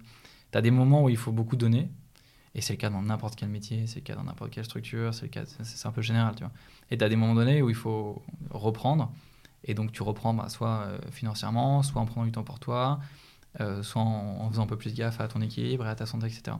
Et donc quelque part, il faut accepter par moment, et dans n'importe quel métier, de jouer le jeu de l'institution dans laquelle tu veux bosser, évoluer, euh, grandir. Tu vois. Donc je pense que c'est ça qui te, fait tenir. Tu, vois. tu te dis, c'est que 10 semaines, ça me permet d'apprendre. Puis d'un côté, tu vois, c'est 10 semaines dans un environnement qui est sympa. Tu as des floors de 300, 400 personnes, tu as des gars qui ont ton âge de tous les pays du monde. Tu vas prendre un café avec eux, tu vois, à 22 heures. Euh, tu discutes, tu te fais des copains partout. Enfin, le classique café à 22 heures. Ouais, non mais enfin, à la, fois, j'ai toujours, toujours euh, détesté les gars qui, qui, tiraient une certaine vanité des horaires un peu atroces qu'ils faisaient et, qui avaient le sentiment que, un peu dans cette ancienne époque, plus tu fais d'horaires et plus tu es un peu un warrior et un mec bon. Quoi. Euh, dans la réalité, c'est pas le cas. En fait, à un moment donné, un mec bon, c'est aussi un mec qui est capable de, euh, d'être suffisamment bon pour mettre ses propres limites, se gérer sur le long terme, etc. Donc c'est un peu ce qu'il ce qu'il faut essayer de faire sur le long terme. Mais quand tu es jeune, tu es dans cette situation-là, c'était intéressant de jouer le jeu de l'institution dans laquelle tu, tu veux grandir. Et, très souvent, c'est vrai qu'aujourd'hui, on a eu un peu des scandales. Euh, et, donc, euh, et donc, les jeunes aussi. Il y avait eu un mec qu'on avait retrouvé mort dans sa douche, là, euh, qui avait fait une crise d'épilepsie. ça, ça, remonte à un moment, mais bon, voilà. Ouais, ça, ça remonte à 2013, 2014. Et ça, pour le coup, c'est c'est extrême, c'est médiatisé et c'est une vraie connerie et c'est une situation un peu dure. et donc, il faut effectivement faire un peu gaffe aussi à où est-ce que tu mets ta propre limite. Et c'est aussi pour ça que tu, tu le fais sur 10 semaines. Et, voilà. donc, si tu veux le faire sur du plus long terme, comment tu t'organises Comment tu apprends à être bon pour justement, un, être plus rapide et deux, et deux, tu vois, euh, pas euh, rester euh, jusque tard le soir pour, pour donner une bonne impression. Quoi. Et mais donc à ce moment-là, toi, tu te mets une limite ou, pas forcément Enfin, où tu te dis, OK, moi, ça sera 3 heures. je dors, je sais pas, 6-7 heures par nuit. le week-end, je dors tout le temps. Ça mm. dure 10 semaines, j'ai une vie de merde. Bon, je, je, je pas forcément, j'imagine qu'avec ta copine, ça devait pas être évident à ce moment-là. Euh, mais voilà, c'est un truc que tu l'as accepté, tu t'es mis un peu des garde-fous de trucs que tu n'allais pas dépasser. Euh, c'est quoi un peu ta soupape de, décompression à ce moment-là euh, de... Il y a un truc que tu te fais le week-end, c'est tu vas, tu, ta copine elle est à Paris, du coup tu retournes la voir, ou elle vient te voir, ou je sais pas, où, comment tu arrives mentalement Ouais, enfin c'est un, ensemble d'équilibre. En l'occurrence, ma copine, elle, venait, elle, était, elle était avec moi à Londres, donc en fait, elle a profité de l'occasion, on avait l'appart, elle pouvait vivre sa vie à Londres, donc ça c'est assez cool qu'elle était un peu là au quotidien. Et oui, en fait, tu, tu veux, tu le vis un peu comme un. La comparaison la plus immédiate, c'est un peu quand tu es un athlète, de, un athlète pro, tu vois. Ouais. Euh, j'ai toujours, encore une fois, détesté les gars qui faisaient cette comparaison parce que je trouve que c'est assez euh, un peu orgueilleux, tu vois. Pas qu'on c'est pas exactement la même chose. Mais l'idée, c'est de te dire, tu veux viser une certaine performance, ou en tout cas un certain objectif, qui va avoir un impact en termes de préparation, en termes de durée de travail, durée de préparation, etc comment tu fais en sorte de tout mettre en place pour effectivement euh, t'organiser euh, et survivre. Et donc, bah, typiquement, c'était bah, en dormant, en ayant une hygiène de vie assez efficace, en, couchant en direct, en, allant faire du sport, en essayant de, tu vois, de, voir des amis, etc. Enfin, le truc, c'est qu'il faut te mettre dans un, dans un mindset, en tout cas dans ces phases intenses de travail, tout au long de ta vie, euh, d'être dans une sorte de discipline de vie, une hygiène de vie, où tu vas vraiment segmenter, ben là, quand est-ce que tu dors, quand est-ce que tu passes euh, du temps euh, socialement, quand est-ce que tu fais du sport, etc. etc. Donc, plus c'est tendu et plus il faut être organisé, hygiénique et enfin, tu ta manière de gérer ta vie. Quoi. Ouais, ouais, ouais. Ah, c'est intéressant. franchement, la comparaison, elle est intéressante, même si bien sûr, on n'est pas au niveau des, des, des, des, gars qui ont une, une, enfin, des sportifs pro, quoi. Mm. Mais, euh, mais ouais, je me rappelle, moi, mon, mon père m'avait dit à ce moment-là, tu vois, quand j'arrive en stage chez Goldman, je faisais beaucoup la fête, tu vois.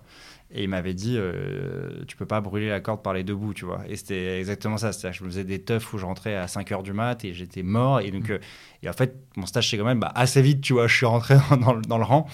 Et j'ai compris que ouais, c'était 6 mois où, où bah, du coup, j'ai plus trop fait la fête, plus trop forcément eu de relations, tu vois, en dehors.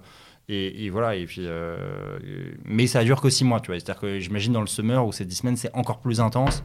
Mais voilà, tu sais, comme tu dis, comme tu l'as dit, que c'est un que ça dure que deux mois. Quoi. J'en, profite pour faire euh, de la petite pub pour un poteau euh, qui, qui Raph, qui vient de faire son TEDx. Et son TEDx, il est centré sur la vie est une chaise, tu mmh. vois. Et il explique qu'effectivement, bah, idéalement, tu as quatre piliers le boulot, la famille, les potes, les passions mais tu es toujours un peu en équilibre sur ta chaise. Tu en as peut-être à des moments, tu n'en as que deux, tu n'en as que trois. Il faut surtout pas qu'il y en ait qu'un, parce que si tu mets tous tes œufs dans le même panier, mm. et que ce, truc-là. Donc voilà, c'est assez intéressant. Si ça, vous, si ça vous fait marrer, vous irez voir. C'est Raphaël Maisonnier, TEDx. Euh, euh, il a fait notamment la Diagonale des Fous en ultra trail et ça, mais ça me fait penser à ça, euh, ce que tu disais. Ok, donc le summer, tu apprends qu'à la fin que tu es embauché. Euh, et du coup, c'est toi qui demande d'être euh, foutu à Paris ou c'était très clair dès le début ou comment t'arrives ou fallait négocier un peu euh, Ils voulaient te mettre à Londres et t'arrives à Non, c'était relativement clair. Enfin, j'avais la possibilité de rester, j'ai fait le choix de revenir. deux raisons. La première, c'était être généraliste, tu vois, pas envie de se spécialiser uniquement dans une discipline, mais c'était trop tôt pour moi. Et t'as envie de croquer plein de secteurs différents, découvrir plein de secteurs différents. La deuxième, c'était juste ma copine ma femme du coup, mais euh, de dire enfin, tu rentres on rentre à Paris et on se met, on se met ensemble quoi, grosso modo. Ok. Euh, ok, parce que elle, elle, était, elle, elle avait trouvé un job à Paris, c'est ça Ou enfin, elle t'avait accompagné à Londres un peu pour, euh, pour visiter aussi, quoi, vacances, ok. Ok, ok. et tu vois, par rapport à la chaise, tu vas prendre des décisions, c'est aussi essayer d'un peu aligner les différents, les différents intérêts. Donc là, évidemment, j'ai fait un choix perso pour rentrer. Ok. Donc à Paris, tu rentres. C'est quoi un peu les salaires euh, d'entrée euh, à ce moment-là? Alors, je, crois que ça a pas mal évolué mm. euh, parce qu'aujourd'hui, si je ne dis pas de conneries, c'est de l'ordre de 85-90 dans les banques américaines en fixe. Mm. à l'époque, c'est genre 20-25 cas de moins, non Ouais, c'est ça. 65 exactement. Ouais, c'est ça. Comme moi, ok. Et, et les bonus, du coup, c'est de l'ordre de quoi? Au- Aujourd'hui, on va parler d'aujourd'hui plutôt parce que c'est ce qui intéresse la commune, mais aujourd'hui, un junior, il rentre ouais, à 85-90 de fixe. Du coup, ils ont réduit les bonus ou... Ouais. Ouais, ok, d'accord. Ouais, les bonus aujourd'hui, ça représente, euh, ça représente euh, tu vois, 20-30%, euh, 20-40% du fixe. Quoi. Ok. Et en fonction, c'est le fameux process des quartiles. Tu es noté à la fin de l'année. En fonction de tes notes, tu es dans un quartile, 1, Mm. 2, 3, 4. Et en fonction du quartile, tu as le tarif du quartile. Quoi. First quartile, euh, je sais pas, 30K, euh, deuxième, euh, 25, et ainsi de Ouais. suite. Quoi. Ouais, exactement. On C'est retrouve, comme ça que on ça retrouve marche. un système un peu, un peu normé, avec encore une Ok. série de, de- de notation, tu vois, comme à l'école. Le quartile, c'est toujours bullshit ou... Parce que moi, à mon époque, tu avais des trucs où, on- en fait, tu étais noté de 1 à 9, tu vois. Mm. Et tu devais avoir 8 reviewers. Et il y avait la stratégie. En fait, bon, moi, comme d'hab, euh, qui suis un clown, qui suis tranquille en train de geeker dans mon coin, je n'étais pas au courant. Donc, j'ai eu, euh, euh, je crois que j'ai eu euh, 8,7 sur 9 euh, en moyenne. Et j'étais dernier quartile. Et donc, mon boss, il me dit Putain, t'es trop nul. t'es- Je dis Comment avec 8,7 sur 9, je suis dernier quartile Et en fait, la technique, c'est les gars, allez voir des potes à Londres. Et ils leur disaient On se fait un swap de 9. Genre, je te mets 9, tu me mets 9 et tout ça, quoi. Donc, bref, c'est c'est toujours euh, bullshit comme ça ou, non, non, ou le process, il est extrêmement normé. Ok. Euh, tu as des comités sur comités. En fait, c'est d'ailleurs, d'un point de vue euh, sociologie des organisations, c'est hyper intéressant. C'est-à-dire qu'en fait, tu, tu as un système de. Tu as, un gars qui est indépendant, qui ne te connaît pas, qui va appeler une dizaine de gars avec qui tu as bossé, qui vont donner un feedback, ils vont essayer de te ranker relatif par rapport à toute ta promo. À la fin de la journée, il y a comité sur comité sur comité. Tu as un ranking unique euh, de 1. Mettons que tu es la classe d'analyste euh, tu vois, 2024, et vous êtes 90 en Europe. Ouais. Un ranking de 1 à 90, grosso modo.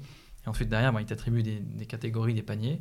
Et puis, ça détermine ton bonus, ça détermine euh, euh, ton feedback global, etc. Donc, en fait, tu as une note, c'est extrêmement scolaire, mais en fait, c'est fait de manière euh, la plus, euh, on va dire, juste possible, la moins biaisée possible. Donc, en fait, le process est assez intéressant. Pour y avoir participé, euh, je suis assez. Ok, donc ça a bien évolué. positif. Ok, c'est cool, cool. Ouais.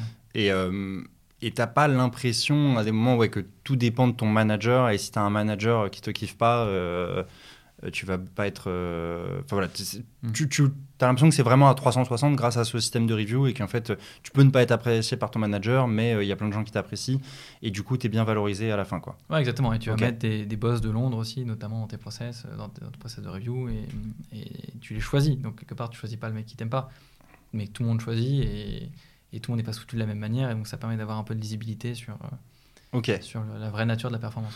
Ok, c'est intéressant que tu crois à ce truc-là. Parce que nous, bon, le swap de Nine, c'était vraiment l'âge de pierre des reviews. Tu vois, après, ils ont fait un truc un Mm. peu mieux où tu, tu peux pas remettre tes potes. Tu vois, tu avais des gens qui mettaient leurs potes. Cinq années de suite, tu avais le même gars qui balançait des Nine et ça. Enfin, ça n'avait aucun sens. Donc, tu étais obligé, effectivement, de mettre des gens de différents départements, des traders, des sales, voilà, différentes seniorités, des managing directors, des VP, tout ça. Mais malgré ça, c'était en mode les gars te mettaient une note. Et après, c'est ton partenaire qui choisissait ton quartile. Mm. Mais c'était pas du tout euh, euh, quantitatif, quoi. Donc c'est en fait, bon, c'était à la gueule, quoi. C'était euh, ce qui t'a mis ou pas. Et ouais, moi, moi j'ai toujours trouvé que c'était extrêmement bullshit ce truc-là. Mais, mais bon, après, c'était. Enfin voilà, peut-être que c'est différent. euh, Enfin, c'est certainement différent dans chaque banque. Et, Ouais. ok. Là, ça a bien changé. Et même tes boss à Paris te disent en fait, je suis désolé, j'ai eu zéro impact, euh, j'ai pas pu faire beaucoup plus. Euh, c'est un comité indépendant à Londres. On a, on- tu vois, le- ton, ton boss à Paris en fait a de moins en moins d'impact. Ce Ouais. qui est assez fair en fait. Tu vois, t'es évalué. Encore une fois, on rentre dans, des, dans des réflexions. Est-ce qu'il faut évaluer le travail? Est-ce qu'il faut évaluer la performance? Comment tu définis la performance? Est-ce que comment tu relis une performance individuelle à des objectifs collectifs et du coup un bonus individuel, etc. Mis à part tout ça qui sont des questions lourdes, bah, tu as quand même un système, je trouve, avec des règles assez claires. Et pour y avoir participé pour des plus jeunes, en fait, j'étais assez pessimiste au début. Et je trouve que le process est assez fair. Ok. Mais surtout que ouais, dans l'évaluation de la performance, il y a des trucs qui sont pas faciles. Tu vois, c'est-à-dire que tu as des gens qui sont des closers, qui closent des deals et tout ça. Mm. Et tu as des gars qui aiment pas trop, mais qui sont des super, euh, comment dire, euh, qui euh, relais, tu vois, de, de- enfin des courroies de transmission un peu. Tu vois, des gars qui donnent les infos, qui font ah putain mais tu veux parler à un tel, attends je te débloque le truc et qui eux sur leur business ont pas forcément d'impact, mais sont hyper chill. Et quand tu les valorises que sur leur performance à eux, des deals qu'ils ont fait et tout ça, bah du coup tu te dis peut-être qu'on peut l'écarter. Mm. Et tu le sens vraiment les années où ils sont plus là, tu vois. Et pour ça, euh, en fait, pour valoriser des profils comme ça, bah faut justement qu'il y ait des feedbacks euh, à à 360 et que ces feedbacks soient écoutés. C'est la deuxième contrainte qui n'est pas forcément le cas. Mais ok, c'est intéressant que toi, tu aies un, avis positif là-dessus. Euh, comment, comment ça évolue, juste pour finir la question des, des salaires, comment ça évolue entre les premières, deuxième, troisième années, passage associate, tout ça? Bah, très vite, en fait, euh, Tu étais à 90 quand tu rentres, tu es autour de 120-130 quand tu passes à saut, jusqu'à 150. Ensuite, quand tu passes VP, tu es plutôt autour de 180. directeur, un peu plus au-dessus de 200. Et après, tu as un pourcentage. Tu as de directeur, c'est après combien d'années chez vous? C'est après 9 ans. D'accord, VP 6 ans chez vous et directeur après quoi. Ouais, Bon, ça, ça dépend des maisons, juste pour préciser. Nous, il n'y avait pas le directeur, enfin, c'était VP et ensuite euh, Managing Director. Director, ça fait partie du système up or out, quoi. Ça continue, c'est une promotion automatique, entre guillemets, après 9 ans, quoi. Euh, en fait, c'est de moins en moins automatique. Ok. Donc, euh, plus rien n'est automatique maintenant. D'accord. de passage de d'assaut. Enfin, en fait, non, même pas. En fait, plus rien n'est automatique. On a vu plein de scénarios récents. Où... mais tu n'as pas resté analyste 15 ans, quoi.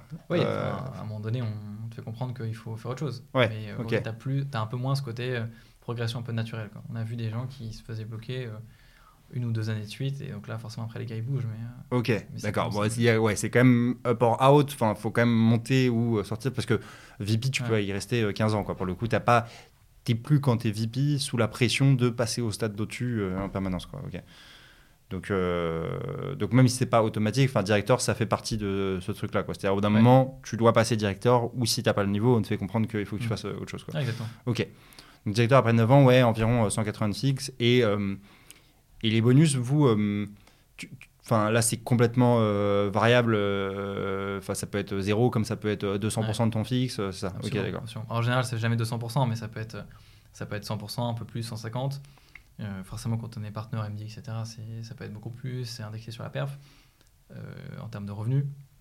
Et nous, c'est plus sur la perf individuelle et la contribution collective. Mais donc ton bonus, oui, ça peut être entre en général 30% et 100%, euh, sachant que tu as une bonne partie qui est en action, une partie qui est un peu bloquée pendant 4 ans, euh, dans ton plan d'épargne, après tu as voilà, ce que tu reverses à l'État, etc. Donc net, net, net, l'écart, et en fait, euh, tu as un chiffre qui te paraît énorme au début, l'écart net, net, net, chaque année est un peu différent. Mais dans l'ensemble, ça reste quand même, ça reste quand même de très très belles rémunérations, avec une bonne partie variable. Ok. Donc, si, juste pour donner un exemple, donc, mettons par exemple un, un, directeur qui gagne 180, qui aurait fait une super année, il aurait 100% de bonus, mmh. euh, donc il serait à 360. Euh, sur ces 360, euh, il, va, il va y avoir quelle partie un peu en shares, enfin en action, pardon, qui va vester sur 4 ans? Ça va être quoi? Ça va être 100K à peu près ou... Ouais, ça va être environ 30% de ta partie variable. Ok. Donc si tu as, tu as 200 variables, tu vois, as 60. À 30% de la partie variable, ok. Donc 60, ok. donc, ok. Donc il lui reste 300. Sur ces 300, il va payer euh, la moitié en impôts, 150, mm. quoi. Ok. Mm. Et donc, euh, ok. Ok, ok. Comme ça, les gens, les, gens se, se, situent un peu. C'est sûr que bon, c'est des bon, c'est des salaires qui sont top, euh, trop bien, euh, et, que tu es dans les mieux payés, euh, surtout en France. quoi. Mm. après, c'est vrai que dans ce que tu as vraiment dans la poche à la fin de l'année, c'est pas ce qu'on, forcément ce qu'on t'avait annoncé. Quoi. Mais, mais voilà, il faut en, en, prendre un peu conscience. Quoi. Ok. Écoute, le M&A, voilà, je pense que les gens, euh, à part qu'ils savent que tu bosses beaucoup, que c'est prestigieux, que tu es sur des deals euh, voilà, qui peuvent être intéressants, que tu es un peu dans l'actualité économique, enfin même complètement, euh, que tu as les infos un peu avant les autres, mais concrètement, c'est quoi? Ça ressemble, à, enfin, ça ressemble à quoi la journée en M&A quand tu es junior en première année? Hmm. Écoute, juste pour reprendre peut-être rapidement du début, mais M&A, donc Mergers and Acquisitions, toi, tu es conseil de dirigeants d'entreprise ouais. dans l'acquisition ou la cession d'entreprise donc de filiales, d'autres entreprises. Tu peux les aider à lever des capitaux sur les marchés pour financer leur croissance. Tu les aides à s'introduire en bourse, euh, là aussi pour lever des capitaux. Euh, tu conseilles un grand groupe qui veut vendre une filiale dans un pays, une filiale euh, d'un produit en particulier. Tu conseilles deux énormes sociétés qui veulent se rapprocher et fusionner pour créer un peu un champion alors français, européen, mondial, etc. Et donc ton métier au quotidien, c'est d'aider à faire ces transactions. Et donc toi, tes conseils financiers, tu as toute une série d'experts autour de toi. Toi, ton but, ça va être de manager un peu l'ensemble de ces équipes pour arriver euh, à un deal. Et donc, le deal, euh, en fait, la journée est totalement différente en fonction de, quel deal tu parles. Si tu parles d'une grosse fusion, euh, c'est pas du tout la même chose que si tu essaies de vendre une société qui est détenue par un fonds à un autre fonds. Donc, tu as des process qui sont beaucoup plus normés que d'autres. Mais dans l'ensemble, notre but, c'est déterminer le prix d'une société qui est juste, euh, euh, savoir comment vendre une société, comment la présenter. Euh, donc, tu as toute une série de, de, docs de présentation, comment modéliser le business plan de société. Tu fais ça avec le management et tu essaies d'obtenir le meilleur business plan possible. ça, c'est un peu les règles un peu globales. Et après, c'est vraiment du sur-mesure en fonction des différents scénarios. Tu as des process qui sont très très normés. Donc un process, par exemple, d'un fonds d'investissement qui détient une société, qui décide de le vendre, enfin de la vendre, par exemple, à un autre fonds. Ça, c'est des process qui sont très normés. tu as une préparation sur plusieurs mois de, ben, d'un doc de présentation de la, société. Tu as des experts en due diligence stratégique, euh, fiscaux, comptables qui viennent aussi apporter des éléments additionnels sur la société. Ensuite, tu crées tu fais une sorte d'enchère euh, avec euh, plusieurs tours où tu essaies, un peu d'attirer le plus de candidats possible à la reprise.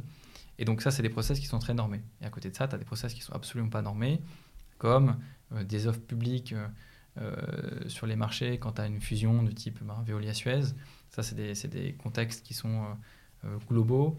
Euh, avec des, sociétés qui ont des, dizaines, voire des centaines de milliers d'employés. Et donc là, il n'y a rien qui est, qui est identique et il n'y a rien qui est différent. Euh, tu as des process qui sont amicaux, des process qui sont hostiles. Euh, et c'est ce qui donne un peu des magnifiques batailles boursières, et c'est ce que tu vois dans la presse, et, et, ça, donne un peu, tu vois, plein d'anecdotes un peu croustillantes. donc vraiment, le, métier global, il est évidemment varié en fonction du, type de deal sur lequel tu travailles. Mais dans l'ensemble, ton but, c'est d'avoir du conseil aux dirigeants sur comment racheter ou vendre euh, une société. Ok. Mais donc, concrètement, quand tu es, junior, euh, ça se passe comment? Es, bon, J'imagine que ce pas toi qui fais les deals, donc on te dit, OK, il y a ce nouveau deal-là sur lequel on est mandaté euh, pour conseiller une société. Mm. Qu'est-ce que tu vas faire, toi, en tant que junior? Ouais, bon, En tant que junior, tu es, es, en charge en fait, de toutes les analyses quantitatives qui vont venir sous-tendre une offre, un prix, des discussions de négo. Donc ça va être valoriser proprement la société. Donc, tu as euh, plein de méthodes de valorisation différentes. Ça va être aider à construire ce business plan avec le management. Ça va être euh, euh, présenter, tu vois, à partir des, comme ce qu'on appelle un info mémo, présenter la société sous différents angles avec son marché, ses produits, ses forces, ses perspectives de croissance, ses perspectives d'évolution, en fait, pour, attirer des investisseurs ou des acheteurs potentiels. Donc, ça va être vraiment de, l'Excel, du PowerPoint, ça va être en gros euh, créer toute la, base analytique qui va servir aux discussions de négo, euh, de présentation de la boîte euh, à des investisseurs, à, des gars qui veulent prendre le contrôle. Enfin, c'est un peu ça l'idée quand tu es junior en banque d'affaires. Ce mémo, c'est quoi C'est un mémo qui est un doc de quoi 70-80 pages avec toutes ces données-là quoi. Ouais, 300 pages, voire 200 pages. ça peut, en fonction de la situation, tu peux avoir des, des, des IM, on appelle ça un IM, mais qui peuvent être très, très gros euh, en fonction de la, typologie du deal. Ok, et c'est là que tu as des rushs un peu, c'est-à-dire que tu as ce deal-là qui arrive, euh, il faut le plus vite possible faire un document euh, qui, regroupe toutes les infos dont tu as parlé et le présenter à des acquéreurs potentiels. ok. Ouais. Et ça, c'est en général quand tu vas vendre une société. Quand tu vends une société, en fait, tu es un peu maître de ton timing, grosso modo. Donc tu vas venir gérer la préparation, gérer le, euh, les différents six experts qui vont venir t'aider dans ta préparation, euh, gérer cette rédaction d'AIM. Donc en général, tu as un peu moins de rush. Les rush, c'est un peu plus quand tu es de l'autre côté, dans la partie achat, buy side, où en fait, tu as la partie vendeur qui va définir un peu le timing. Tu es en concurrence avec d'autres fonds, donc il faut être extrêmement rapide. Euh, et donc quand tu es mandaté à l'achat par une société, donc tu as une société qui vient te dire Vous, Bamel, j'ai besoin de vos conseils pour essayer de racheter telle société qui est détenue et qui est en vente. Et donc là, tu dois en général réagir très très vite sur tes analyses de est-ce que tu le fais ou pas, à quel prix tu le fais, à quel prix tu le recommandes, euh, à partir de quel prix tu commences à détruire de la valeur euh, et tu n'y arriveras pas? Et donc tout ça, est-ce que, est que le business fait du sens euh, Est-ce qu'il y a un loup dans les analyses de diligence, etc. Et donc tout ça, tu as en général très peu de temps pour aider ton client à le faire. Donc c'est à ce moment-là que tu as souvent des rushs dans l'industrie. D'accord. Et c'est quoi la proportion enfin, de, de clients que tu accompagnes en buy side versus sell side quoi bah, ça dépend des structures. En fait, tu as des structures qui sont vraiment spécialisées, un peu plus euh, sell-side que buy-side. Euh, Babel, c'est assez mix parce qu'en fait, on, on, accompagne surtout des gros comptes dans la partie un peu plus large cap de, de l'univers. Et donc, comme tu as des grands comptes, euh, tu as un peu tout. Tu as à la fois des sessions, des sessions de filiales, des process d'enchères compétitifs, euh, des grosses offres publiques en bourse. Donc, c'est assez varié. Donc, tu as un peu de tout. Mais typiquement, quand, quand tu accompagnes des sociétés cotées en bourse, que ce soit à l'achat ou à la vente, ben, tu as, tout le code boursier euh, régi par l'AMF aussi qui, qui, te donne un cadre d'action avec un timing, une temporalité, et parfois tu dois aller très très vite pour prendre des décisions, très très vite pour communiquer au marché. Euh, des fois, tu as une information euh, qui t'arrive le vendredi soir. Et donc, en fait, tu dois communiquer au marché avant lundi matin. Donc, tu as, malheureusement, et c'est pour ça qu'on bosse le week-end parfois, c'est tu as ces contraintes de timing qui fait que tu, tu dois répondre aux exigences de l'AMF d'ici lundi matin. Donc, en fait, c'est un peu ça, des fois, les rushs que tu peux avoir. Ok. Comment tu vis, toi, ces 2-3 ans d'analyse, du coup, de ton côté? Les années d'analyse sont, sont, particulièrement difficiles. Ouais. Euh, à la fois, tu apprends énormément. Euh, chez City à Paris, j'avais des mentors assez exceptionnels, euh, des gars à qui tu peux travailler vraiment au quotidien et qui vont tout te transmettre. D'ailleurs, des gars qui sont toujours, tu vois, comme, comme, Charles, qui se reconnaîtra, mais avec qui j'ai passé beaucoup de temps et qui était mon voisin et qui m'a beaucoup formé, qui était un ancien de Lazare. et donc, les années d'analyste, elles sont extrêmement formatrices, elles sont enrichissantes, mais elles sont aussi très très dures. Et moi, je sais que j'ai voulu démissionner euh, trois fois, euh, au moins une, fois, par an, j'ai toujours un moment où je veux démissionner. Enfin, en tout cas, c'est toujours la même euh, période un peu Non, ça change. Ça non, change. non, ça change. En fait, le, tu vois, c'est aussi ça le, truc, c'est qu'aujourd'hui, je suis extrêmement heureux et épanoui et, j'ai envie de présenter mon job. Mais il y a eu des moments où c'était super dur. Et des moments où tu veux un peu bah, tout envoyer chier et tu veux partir et et t'en peux juste plus quoi. Et donc encore une fois, on revient sur cette question de gestion des déséquilibres temporels où en fait, comment tu arrives à quelque part euh, accepter des déséquilibres euh, à certains moments, en sachant que derrière, bah, tu pourras te rééquilibrer différemment? Est-ce que l'investissement que je fais, il vaut le coup? Est-ce que ça me plaît? Et donc parfois, c'est des situations qui ne sont pas agréables, mais derrière, ça te permet de, mieux gérer euh, ta, carrière et mieux gérer un peu bah, ta stratégie de vie, en fait. Donc ça serait quoi ton conseil pour ceux qui nous écoutent, là, qui ont envie de tout envoyer valser là? Je crois qu'il faut s'écouter, il faut se donner du temps, il faut se donner. Moi, ce que je faisais à chaque fois, c'est que je prenais toujours du temps off. En fait, c'est très simple. Hein, c'est juste des cas un peu où tu commences à, travailler trop. Et c'est pas que le MNS, c'est n'importe quel métier. À un moment donné, quand on a marre, euh, tu vois, les entrepreneurs n'ont pas toujours ce luxe non plus, mais euh, quand tu es entrepreneur, en fait, tu es un peu tout le temps aussi euh, chasé par ton client ou tes clients, donc c'est difficile de faire des pauses. Donc, dans les moments un peu comme ça, l'important c'est de faire une pause, faire un break, se poser un peu les bonnes questions sur la raison pour laquelle tu fais ça est-ce que ça fait du sens pour toi? Est-ce que ça fait toujours du sens pour toi? Si c'est le cas, tu t'accroches. Et qu'est-ce que tu peux changer ou remettre en, place pour que ce soit euh, plus gérable? Est-ce que c'était temporaire? Parce que là, tu sais que tu avais un ensemble de deals et ça s'est mal goupillé. Est-ce que c'était euh, permanent et qu'en fait, le, job en termes d'ADN, en termes de charge mentale, il te convient juste pas? Et c'est vrai pour le BNE, mais c'est une question tu vois, pour n'importe quel job. Et si c'est pas le cas, bah, comment j'en sors? Est-ce que j'en sors rapidement? Est-ce que j'en sors sur une stratégie un peu plus, euh, un peu plus douce? Euh, et moi, ce que j'ai fait, c'est qu'à chaque fois, je parlais aussi à des gens. Je, fais, je passais des process, j'ai passé des process en fond en me disant peut-être qu'il faut que je fasse autre chose, peut-être qu'il faut que j'explore des pistes. Donc il faut parler, explorer et faire des pauses. Quel est le sens que toi, tu as trouvé du coup euh, dans ton job? C'est une, une, question très lourde. Euh, le sens, il vient. Le sens, je pense qu'il est venu, il vient au fil du temps quand tu es, en M&A, quand tu es analyste, associate, à un moment donné, tu as de plus en plus d'exposition client. Euh, et j'ai eu du sens quand je me suis rendu compte de la raison pour laquelle euh, tu fais tout ça. Euh, typiquement, quand tu vas accompagner un entrepreneur qui a créé sa startup il y a, y a, y a 15 ans, pour qui c'est toute sa vie, et l'aider à l'introduire en bourse, à lever les fonds pour financer la croissance, quand en fait le produit est innovant, quand ta technologie est un peu unique, et que lui c'est l'histoire de sa vie, et que pendant 6 mois tu passes du temps à préparer cette IPO avec lui, et que ça se passe bien, euh, tu vois, il y, a un truc qui, m'a dit à ce moment-là, ok, en fait, ça fait du sens, quoi. Je sais pourquoi je le fais. Peut-être que je ne ferai pas ce métier toute ma vie. Euh, moi, j'ai un peu une ADN aussi où je me dis qu'un jour, j'aimerais euh, monter une boîte. j'ai aussi plusieurs un peu projets à côté, mais tu vois, d'accompagner cet entrepreneur qui c'était un peu l'histoire de sa vie et toi tu dis que tu as un peu un rôle là-dessus, ouais, ça fait du sens. Tu peux citer la startup ou non, c'est pas encore. Si, c'était, c'était l'IPO de Believe à l'époque. j'étais, j'étais chez City, c'était en il y a deux ans. Euh, et ça, c'était une super histoire, c'était un super deal parce qu'en fait, euh, euh, tu changes aussi un peu l'univers des très très grosses structures.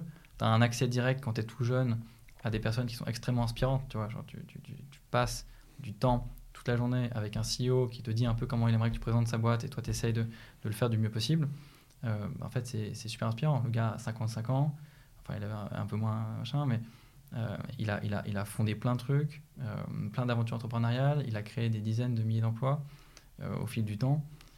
donc ouais, c'est assez inspirant de te dire que tu, tu, contribues à ce genre de choses. Quoi.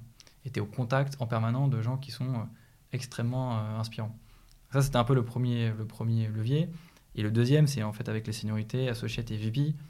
en fait, tu commences maintenant à avoir un vrai contact client. Et en fait, le contact client, c'est en fait, c'était tes potes en fait au bout d'un moment. C'est-à-dire qu'en fait, c'est tes connaissances euh, d'école, tes connaissances professionnelles. Euh, et en fait, quand tu te dis que tu peux essayer d'apporter une solution à leurs problèmes, les gars qui sont en fond, qui sont dans des sociétés, qui sont face à des, à des situations extrêmement stratégiques pour eux, et, et, du coup tendues, et toi tu te dis en fait que ben, quelque part tu vas venir apporter une solution et apporter un peu une aide à, à, des connaissances et des copains, ça donne aussi une dimension supplémentaire. Tu vois. Moi, j'ai travaillé sur un certain nombre de situations qui sont pas toujours, faites, mais euh, pour des amis. Et en fait, tu te dis, waouh, en fait, ça, change aussi ton métier. C'est-à-dire qu'en fait, c'est juste plus abstrait. Tu as, une vraie, euh, un vrai impact sur la vie, un, bah, des gens que tu connais, et, deux, sur des sociétés euh, tu vois, qui ont, des, qui ont des, dizaines de milliers d'emplois. Et, et ouais, c'est assez, assez, assez impactant, en fait. La dimension d'impact que tu peux avoir, toi, euh, bah, donne du sens à ce que tu fais. Et pour revenir à ce qu'on disait tout à l'heure, parfois à Londres, tu peux un peu manquer de ça. Un peu moins euh, cet impact client que, tu peux avoir au quotidien. Et parfois, tes clients, c'est aussi tu vois, des gars en Espagne, mais en fait, tu les revois jamais parce que tu passes à autre chose. Alors que quand toi, tu es basé en Espagne, bah, c'est tes clients à toi. Et donc, en fait, tout de suite, tu te donnes beaucoup plus de sens. Et quand je suis passé un peu d'analyste à associate, j'ai, vu le, j'ai vu le truc, en fait. Quand tu es analyste, tu un peu tête dans le guidon, tu le vois pas toujours. Mais quand tu passes à l'étape d'après, et tu te dis en fait waouh en fait euh, le métier n'a juste plus rien à voir. En fait tu comprends pourquoi il y a toutes ces problématiques tu comprends pourquoi c'est stressant tu comprends les timings aussi. Des fois tu te dis mais pourquoi les gars ils font bosser le week-end? Le truc peut attendre ça n'a pas de sens. Et en fait bah, tout de suite tout se décante en fait. Tu assistes à des meetings tu fais des boards avec euh, avec des gars qui ont tous 55 ans et, euh, et toi tu es tout seul dans la salle à 25 ans et tu essaies de comprendre ce qui se passe et tu essaies d'intervenir c'est pour ces moments un peu de vérité euh, que tu peux avoir sur chacune des situations sur lesquelles tu travailles que, en fait aujourd'hui j'ai décidé de, tu vois, de, de, continuer à faire ce métier. Ok. Euh, alors deux, deux, questions qui me viennent par rapport à ça. Bon, la première déjà c'est au bout de 2-3 ans tu quittes City pour rejoindre euh, Bamel. Mm. comment ça se passe ce truc-là et qu'est-ce que tu te dis à ce moment-là Qu'est-ce qui rentre dans ta prise de décision de, de quitter City pour rejoindre Bamel Effectivement, enfin là c'est après c'est très personnel, euh, chacun un peu ses chacun un peu tu vois ses, trajectoires de vie, mais euh, il se trouve qu'au moment où moi je passe à Societte, on a eu beaucoup de départs dans l'équipe, il y a eu un turnover, le management est parti. Euh, moi j'avais commencé en tant qu'un peu tu vois bébé stagiaire. tu as aussi envie un peu de, de, changer d'étiquette, de changer de, périmètre, et puis j'ai cette opportunité chez chez Bamel. En plus j'ai rejoint mes anciens un de mes anciens boss qui était chez City. Euh, et en fait, c'est l'occasion de te faire un reset total. Euh, ça se passait très bien chez City, mais tu fais un reset où en fait tu dois refaire tes preuves, recréer du lien, recréer ton réseau, reparler avec les gars à Londres. Euh, en fait, tu repars à zéro. Quoi. C'est un mini challenge perso. En plus, au passage, en général, quand tu changes de structure, tu peux te faire un peu de sous. Euh, c'est des jumps de l'ordre de combien que tu peux espérer Alors, les, grilles de salaire, elles sont en général très normées, mais tu peux toujours réussir à négocier le fait que tu es censé avoir tel bonus et puis tel bonus à ce moment-là, etc. Enfin, ils sont pas censés savoir, mais, euh, tu peux toujours. Ouais, et puis après, euh. ça fait du sens. Enfin, par rapport à ce que tu disais, moi je compare ça souvent à une équipe de foot. Enfin, es, je sais pas, tu es attaquant euh, titulaire dans un club, tu vas dans un autre club, il y a tout à refaire. Peut-être tu seras pas titulaire, peut-être tu vas commencer, tu seras sur le banc ou quoi. C'est normal que pour une prise de risque comme ça, tu sois augmenté de peut-être 30-40%. Et, et, du coup, il y a un seuil où tu te dis, ok, je suis prêt à prendre le risque, on verra si là je vais m'intégrer, si le, mec qui fait la passe décisive à chaque fois il va la faire à moi ou s'il va considérer qu'il doit plutôt jouer avec un tel. Enfin, pas du tout dit que tu te fasses ta place quoi, dans, mhm. dans le nouveau club. Quoi. Donc, Et en euh, fait, à chaque fois, tu dois, tu dois reprouver que tu sais faire euh, bah, ce que tu sais faire. Ça veut aussi dire refaire des horaires un peu plus conséquents parce qu'en fait, le but aussi, c'est que tu dois un peu jouer l'institution dans laquelle tu, tu veux travailler. Tu dois t'intégrer dans un groupe le groupe, c'est pas juste une institution, c'est aussi des gens, et en fait, c'est tes futurs collègues, et à terme, c'est aussi tu vois, les personnes qui bossent tous les jours et à qui tu t'entends bien. Et donc, tu dois aussi démontrer que ce que tu sais faire, tu sais le faire, et tu sais bien le faire. Et donc, bah, il faut remettre de l'énergie, il faut se remettre à risque, il faut reprendre des nouveaux dossiers qu'en général, personne ne veut prendre. Donc, au début, quand tu arrives, c'est dur, quoi. Ouais, c'est dur, mais c'est, mais, c'est, mais c'est salvateur parce que ça te fait vraiment grandir, en fait, progresser. Tu sors un peu de ta zone de confort. Euh, tu vois, quand tu passes en plus un, un, grade, tu arrives et en fait, tu es, déjà le, le, grade en question. Tu vois, es, es, recruté à Societte, le mec te pose pas de questions sur ce que tu étais l'ancien stagiaire, analyste, il t'appelle par ton petit surnom, machin, etc. Non, en fait, tu arrives, tu es un nouveau gars. Ouais. Euh, tu, tu le mec qui est toujours le stagiaire dans la tête des gens, un stagiaire qui a grandi, mais, parce que tu as des stagiaires VP parfois, quoi, mais dans la tête de certains mecs qui sont toujours un stagiaire. Quoi. Exactement. Ouais. Et, et, tu vois, c'est hyper salvateur des fois de se remettre un peu euh, à zéro, de, de changer tes habitudes. J'ai énormément progressé à ce moment-là. Et puis sur la partie commerciale, chez Babel, on avait beaucoup plus de latitude aussi. Donc j'ai pu aussi euh, commencer à un peu originer mes situations, commencer à essayer d'être impactant à l'échelle individuelle et pas juste être celui qui attend les staffing, etc. Donc, tout de suite, en fait, tu, changes de staffing, tu changes de dossier, tu, découvres un nouveau métier, quoi, tu te remets à risque. Je pense que c'est un bon enseignement. Il faut arriver un peu à, trouver le bon compromis entre euh, pas tout le temps euh, changer et envoyer valser les trucs, parce que c'est aussi intéressant de construire sur le long terme, mais de temps en temps sentir quand euh, c'est l'occasion de, de, se remettre à risque et de, de reprendre un nouveau challenge, parce que c'est ce qui te fait à chaque fois devenir un peu meilleur. Quoi. Puis aussi le constat, moi, je voyais pas mal de gars qui, enfin, les, les meilleurs un peu banquiers autour de moi, c'était ceux qui avaient fait plusieurs maisons, etc. Donc, c'est aussi intéressant de, de voir un peu tout ça. Ok. Complètement d'accord avec euh, ce que tu dis sur euh, sortir en permanence de sa zone de confort, euh, pas s'encrouter et tout ça. Et, et effectivement, moi, la plupart des gens pas très bons que tu vois autour de toi, c'est souvent des gens qui sont restés tout le temps dans la même maison, qui sont toujours restés sur leur même truc. Et, ceux qui en permanence sortent de leur zone de confort, franchement, ils sont, ils sont assez impressionnants. Quoi. Euh, une autre question qui me vient à l'esprit, euh, c'est euh, aujourd'hui, est-ce que tu pourrais bosser à ton compte propre sur les skills que tu as développés C'est-à-dire que est-ce qu'aujourd'hui, tu pourrais faire du conseil en M&A à ton compte propre ou être rapporteur d'affaires ou conseiller certains clients en disant Ah, bah là, sur ce deal-là, moi, je bosserai avec telle boutique qui sont très forts là-dedans et tout ça, et vendre un peu toute cette expertise que tu as, mais en bossant solo, quoi? Je pense que la réponse, c'est oui. D'ailleurs, j'ai des copains qui l'ont fait. Ouais. Mais je pense que la raison pour laquelle aussi je suis chez Bamol, c'est que tu tu continues d'apprendre aussi aux côtés de gens qui sont, qui sont meilleurs que toi, qui sont inspirants et qui sont aussi des experts dans leur domaine. Tu as des experts basés à New York euh, en tech. Le gars, il parle à, tous les CEO des plus grosses boîtes tech aux US. Bah, quand le gars il vient s'asseoir à côté de toi, il te raconte un peu ce qu'il fait et, comment il, peut retranscrire ça pour un client français. Et toi, tu écoutes et tu es, là. Et en fait, as quand même un, tu bénéficies de la plateforme. Donc en fait, as un peu ce côté. Euh, euh, tout seul, euh, tu vois, tu es plus rapide, mais euh, dans une plateforme, tu vas un peu plus loin. Donc en fait, moi, je suis assez convaincu que, que tu as beaucoup à gagner en fait, de, de, cet environnement un peu global, international, et cette plateforme, finalement, tu vois, que, que tu as dans une grosse structure. Donc tu as une transmission de savoir qui est permanente. quoi. C'est pas juste quand tu es junior, tu apprends des, des, un peu plus seniors, mais même là, en tant que vice-président, tu apprends des gens plus seniors, tu as l'impression de continuer à progresser aujourd'hui. Absolument, ouais, exactement. Et en fait, plus tu, plus tu passes des caps, plus tu arrives à accroître ton réseau, plus les gars te font confiance. Aujourd'hui, euh, euh, tu vois, j'ai une ligne ouverte avec, avec tel ou tel partenaire à New York qui veut bien venir pour les clients que j'ai envie de lui présenter, qui, qui accepte de m'avoir au téléphone. Enfin, tu vois, et, ça, c'est des trucs assez uniques. C'est des gars qui voyagent dans le monde entier, qui t'apprennent des choses. En fait, tant que tu continues à être challengé et à apprendre, il faut continuer dans, enfin, tu vois, dans le métier et poursuivre. Quoi. Carrément. Ok.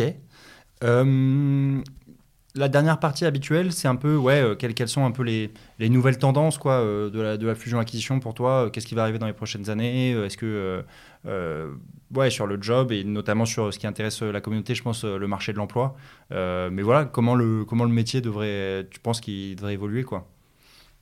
Bah, Moi, je suis forcément assez, je suis assez optimiste pour plusieurs raisons. En fait, donc on a on a aujourd'hui des outils technologiques beaucoup plus efficaces qu'il y, a, y a 20 ans. J'ai quand même un MD qui m'expliquait qu'il faisait ses, ses, tableurs Excel euh, sur un papier blanc avec une règle et un crayon papier. Quoi. Ah ouais, ouais. Tu avais une époque où en fait les deals se faisaient, et c'était pas une blague, genre sur des coins de table, littéralement, où en fait euh, tu faisais tes petits calculs de marge, tes petits calculs de deals et de multiples, etc. Il a, quel âge ce mec? Il a 50, 50, 50. Ah oui, ok. Donc à, son tout début, ça fait 30 ans qu'il est là. Mais donc tu vois, en 30 ans, la technologie elle est totalement différente. Aujourd'hui, tu as les facettes et compagnie, euh, tout est un peu optimisé, etc. dans 5 à 10 ans, euh, aujourd'hui, tu, tu, demanderas à ChatGPT de te faire un pitch et il te le fera un peu tout seul. Quoi. Donc, toute une partie un peu painful, un peu technique, ça, ça va être de plus en plus automatisé, ça va être de plus en plus efficace. Et donc, quelque part, ça va soulager aussi le travail des juniors. Tu vas faire des moins gros horaires. On commence à le voir déjà pas mal, tu vois, euh, par rapport un peu à tout ce qui est post-Covid. Aujourd'hui, on est, on est quand même beaucoup moins sur les horaires de avant la crise des subprimes, beaucoup moins sur les horaires des années 2010-2015. Donc, ça commence déjà un peu à aller un peu mieux. Donc, tu vois, une évolution naturelle, c'est moins de de, de, job un peu, un peu euh, painful, euh, d'analyse un peu rébarbative à finir tard le soir.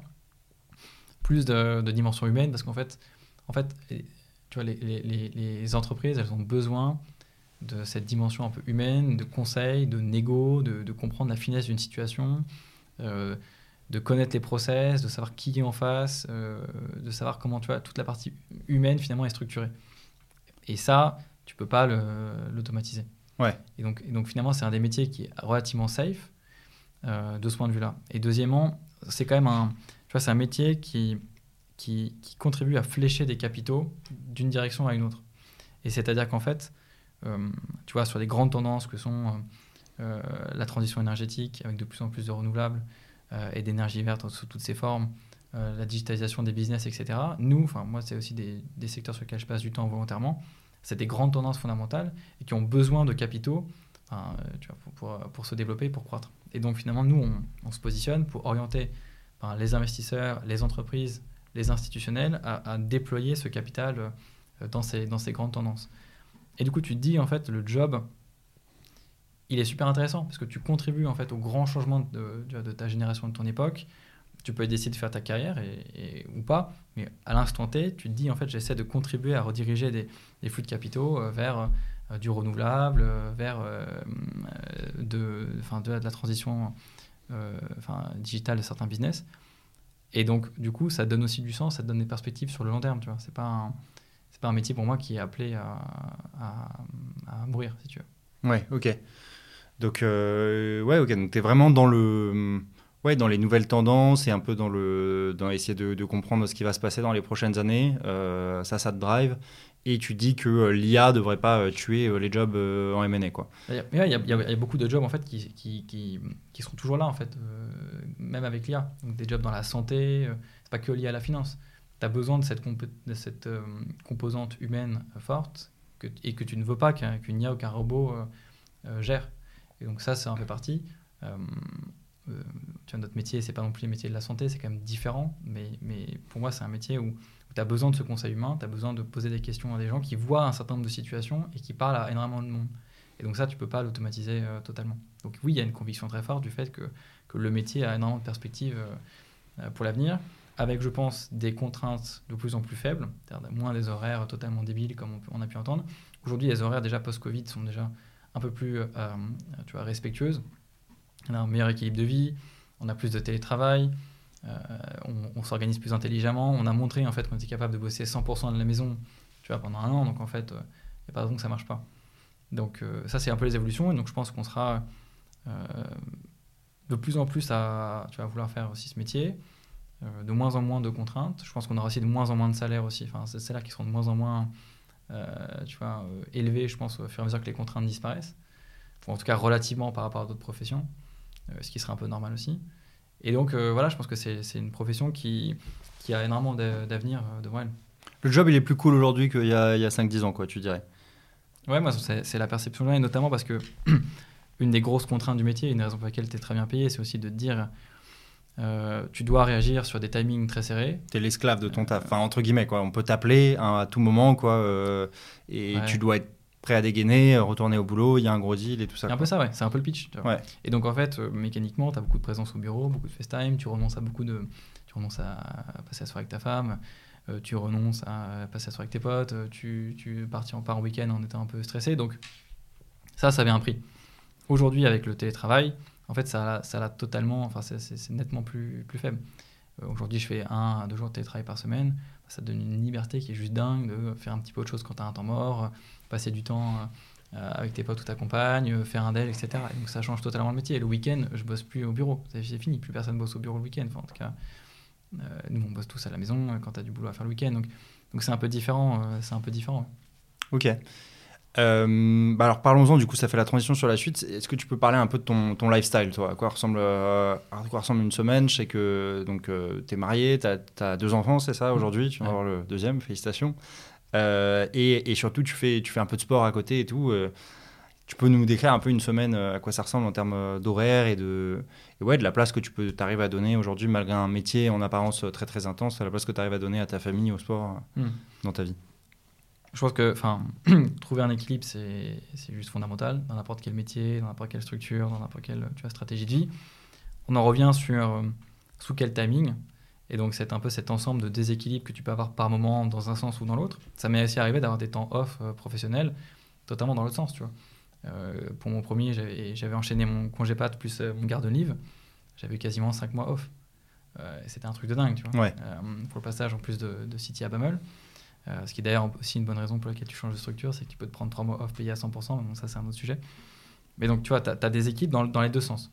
Et à un moment donné, quand tu es, quand es 5 mois off, bah, tu t'emmerdes un peu et tu es content de revenir aussi. Donc, pour revenir à ta question, euh, euh, je pense que pour avoir un équilibre, il faut accepter parfois d'avoir des équilibres. Et je pense qu'il faut jouer un peu les règles du jeu les premières années, des institutions dans lesquelles tu travailles. Euh, et donc forcément, les premières années, c'était important, c'était déséquilibré. Et oui, on finissait, quand j'étais analyste, en général, tu finissais plutôt vers 23h minuit, voire plus tard, quand tu étais en situation de deal. Et rarement, rarement avant, en semaine, même si c'était un peu plus calme. Bon, bah, aujourd'hui, c'est quand même totalement différent.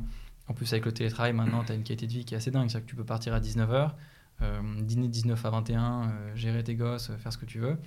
Et après, derrière, tu te reconnectes à 21 et puis tu bosses, euh, tu bosses un peu euh, sur la fin de soirée. C'est un équilibre de vie qui est, euh, qui est plutôt sain, que énormément de monde a. tu as des entrepreneurs qui, qui, bossent plus ou qui font la même chose. Donc, aujourd'hui, le métier, c'est quand même un peu plus normalisé, rationalisé. moi, on, enfin, moi, idéalement, je finis entre 19 et 21 mes journées, quand c'est des journées normales. quand tu as des deals ou des situations un peu plus chaudes, tu pousses évidemment pour les finir, mais ça, ça fait partie du, c'est pas tellement aujourd'hui une, contrainte qui est régulière, tu vois, c'est plus euh, occasionnel et quand tu le fais, tu le sais pourquoi tu le fais, tu vois, tu restes pas parce que on sait jamais ou parce qu'il faut finir un autre truc ou parce que tu as une quantité de travail telle que tu pourras pas faire autrement. Donc, en tout cas, dans beaucoup de structures, maintenant, tu as cette euh, latitude, et notamment avec le télétravail, de pouvoir un peu euh, créer ton équilibre de vie. Donc, ça veut dire que tu peux, tu donnes du temps aussi au sport, tu donnes du temps à ta famille, tu donnes du temps à ton réseau social, tu donnes du temps à tes hobbies. Enfin bref, ça, c'est aujourd'hui un peu euh, la base, mais le but c'est d'arriver à se créer ce, scénario-là. Et ça passe par des années où tu, joues un peu le jeu aussi, tu apprends quelque part, tu progresses et tu apprends ton métier, et ça te permet aussi d'être un peu efficace et un peu malin dans la manière de gérer ton, tu vois, ton, ton travail au quotidien. Quoi. Par exemple? Bah, Par exemple, ça va être... Euh, euh, pragmatiquement, tu, tu as deux choses.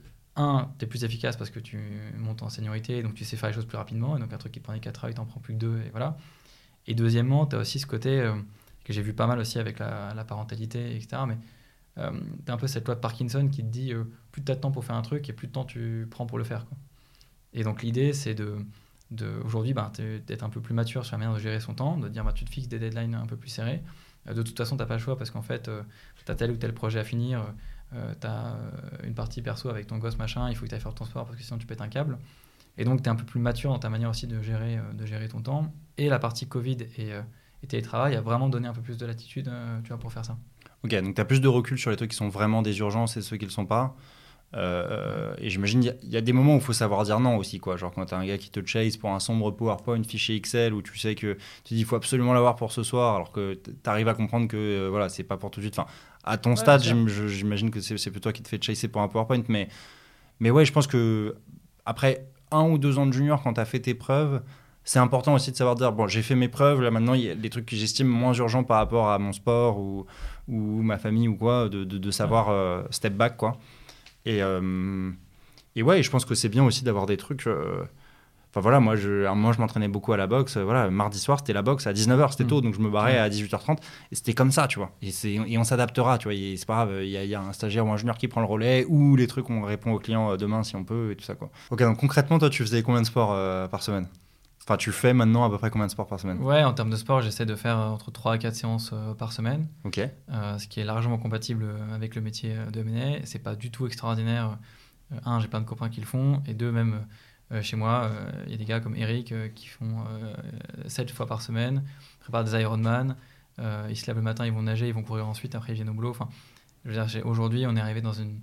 Un, dans un contexte où c'est beaucoup plus facile d'avoir un équilibre vie pro-vie perso et deux, euh, où il y a largement la place de faire du sport et d'avoir une vie, euh, d'avoir une vie équilibrée. Il n'y a rien d'extraordinaire dans ce que je fais, ni, ni en termes d'intensité, ni en termes de, nombre. Quoi. Ok, donc c'est classique, quoi. C'est en, en manette, tu peux avoir. Et c'est quoi? C'est à partir d'associate où, où ça, se calme et tu commences à, à pouvoir avoir un, un, lifestyle plus équilibré, une meilleure, euh, un meilleur équilibre vie pro, vie perso, quoi? Ouais, exactement. En fait, c'est, plus tu montes en seniorité, moins le job est chronophage en termes de volume horaire de ce que tu dois produire. Par contre, tu es de plus en plus disponible et tu es tout le temps euh, connecté dans ta tête et connecté en règle générale à ce que tu fais. Donc c'est un peu un trade-off. Euh, moi, c'est quelque chose qui me convient parfaitement parce que ça ne me dérange pas du tout d'avoir euh, le truc qui tourne dans ma tête. Par contre, je suis content de juste faire autre chose, faire du sport, voir des gens, etc. Même si je dois partir en vacances, ça ne me dérange pas de devoir, entre guillemets, y penser. Mais le fait de pouvoir être, tu vois, sortir du, du contexte du boulot et d'arrêter d'être 6 heures devant un Excel, moi, ça me fait du bien. Ouais. Et donc, concrètement, tu peux largement euh, mettre en place une routine sportive. Euh, à partir d'assaut, effectivement, mais analyste aussi. En fait, le Covid a aussi énormément aidé. la partie de télétravail fait que si tu t'organises bien avec tes équipes, tu, vois, tu peux prendre deux heures pour aller nager, deux heures pour aller courir. Aujourd'hui, le monde est, est, quand même passé dans une autre époque, je trouve. C'est vrai que c'est peut-être un truc que j'avais jamais trop expliqué à la commune, mais quand tu es junior, tu es vraiment dans une logique de salarié. Quoi. C'est-à-dire, tu, tu, bosses beaucoup, certes, mm. mais quand c'est fini le vendredi soir, tu vois, tu, tu, tu, raccroches ton blouson au vestiaire et puis tu peux aller te retourner la tête et c'est plus ton problème. Quoi. Et, et tu, reviendras et euh, le lundi matin en te disant, OK, dans quelles nouvelles conditions je retrouve le truc. Quoi. Là où quand tu es plus senior, certes, en nombre d'horaires, tu bosses moins, mais c'est un peu ta boîte. Quoi. C'est un peu, genre, tu es stressé tout le temps, tu as un peu tout le temps cette charge mentale. Tu peux tout le temps avoir des WhatsApp avec les autres boss, tu as un peu de la politique, machin, putain, c'est un tel qui va choper le deal, on aurait dû être dessus, on aurait dû répondre. Enfin voilà.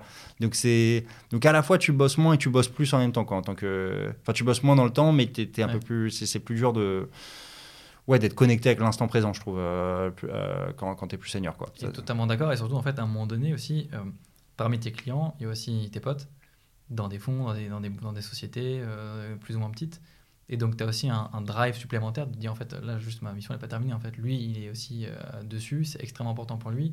Donc, ça a aussi du sens pour toi d'être un peu au taquet et de continuer à, suivre le sujet tout le temps. Quoi. En fait, tu es tout le temps connecté dans ta tête, et pas que dans ta tête, hein, tu es connecté, mais c'est juste différent. Tu es moins sur des productions très longues euh, qui t'empêchent du coup quand même euh, d'avoir une vie un peu plus équilibrée au fur et à mesure que tu montes. Quoi. Ok. bah écoute, ma petite question classique de la fin, qu'est-ce que tu conseillerais à la personne qui nous regarde et qui, qui s'identifie dans ton profil, donc le, le younger yourself, quoi, le, le Adrien qui a 20-25 ans, euh, qui se reconnaît dans ton profil et qui, aimerait bien faire un peu la même chose que toi, quoi?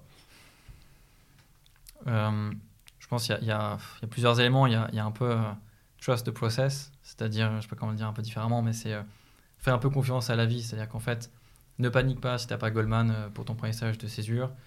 ne panique pas si tu n'as pas HEC en école de commerce.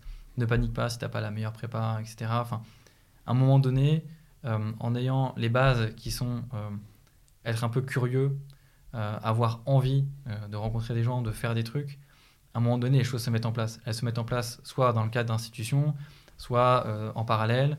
tu as des parcours entrepreneuriaux, tu as des très très belles carrières qui se font dans plein d'industries différentes.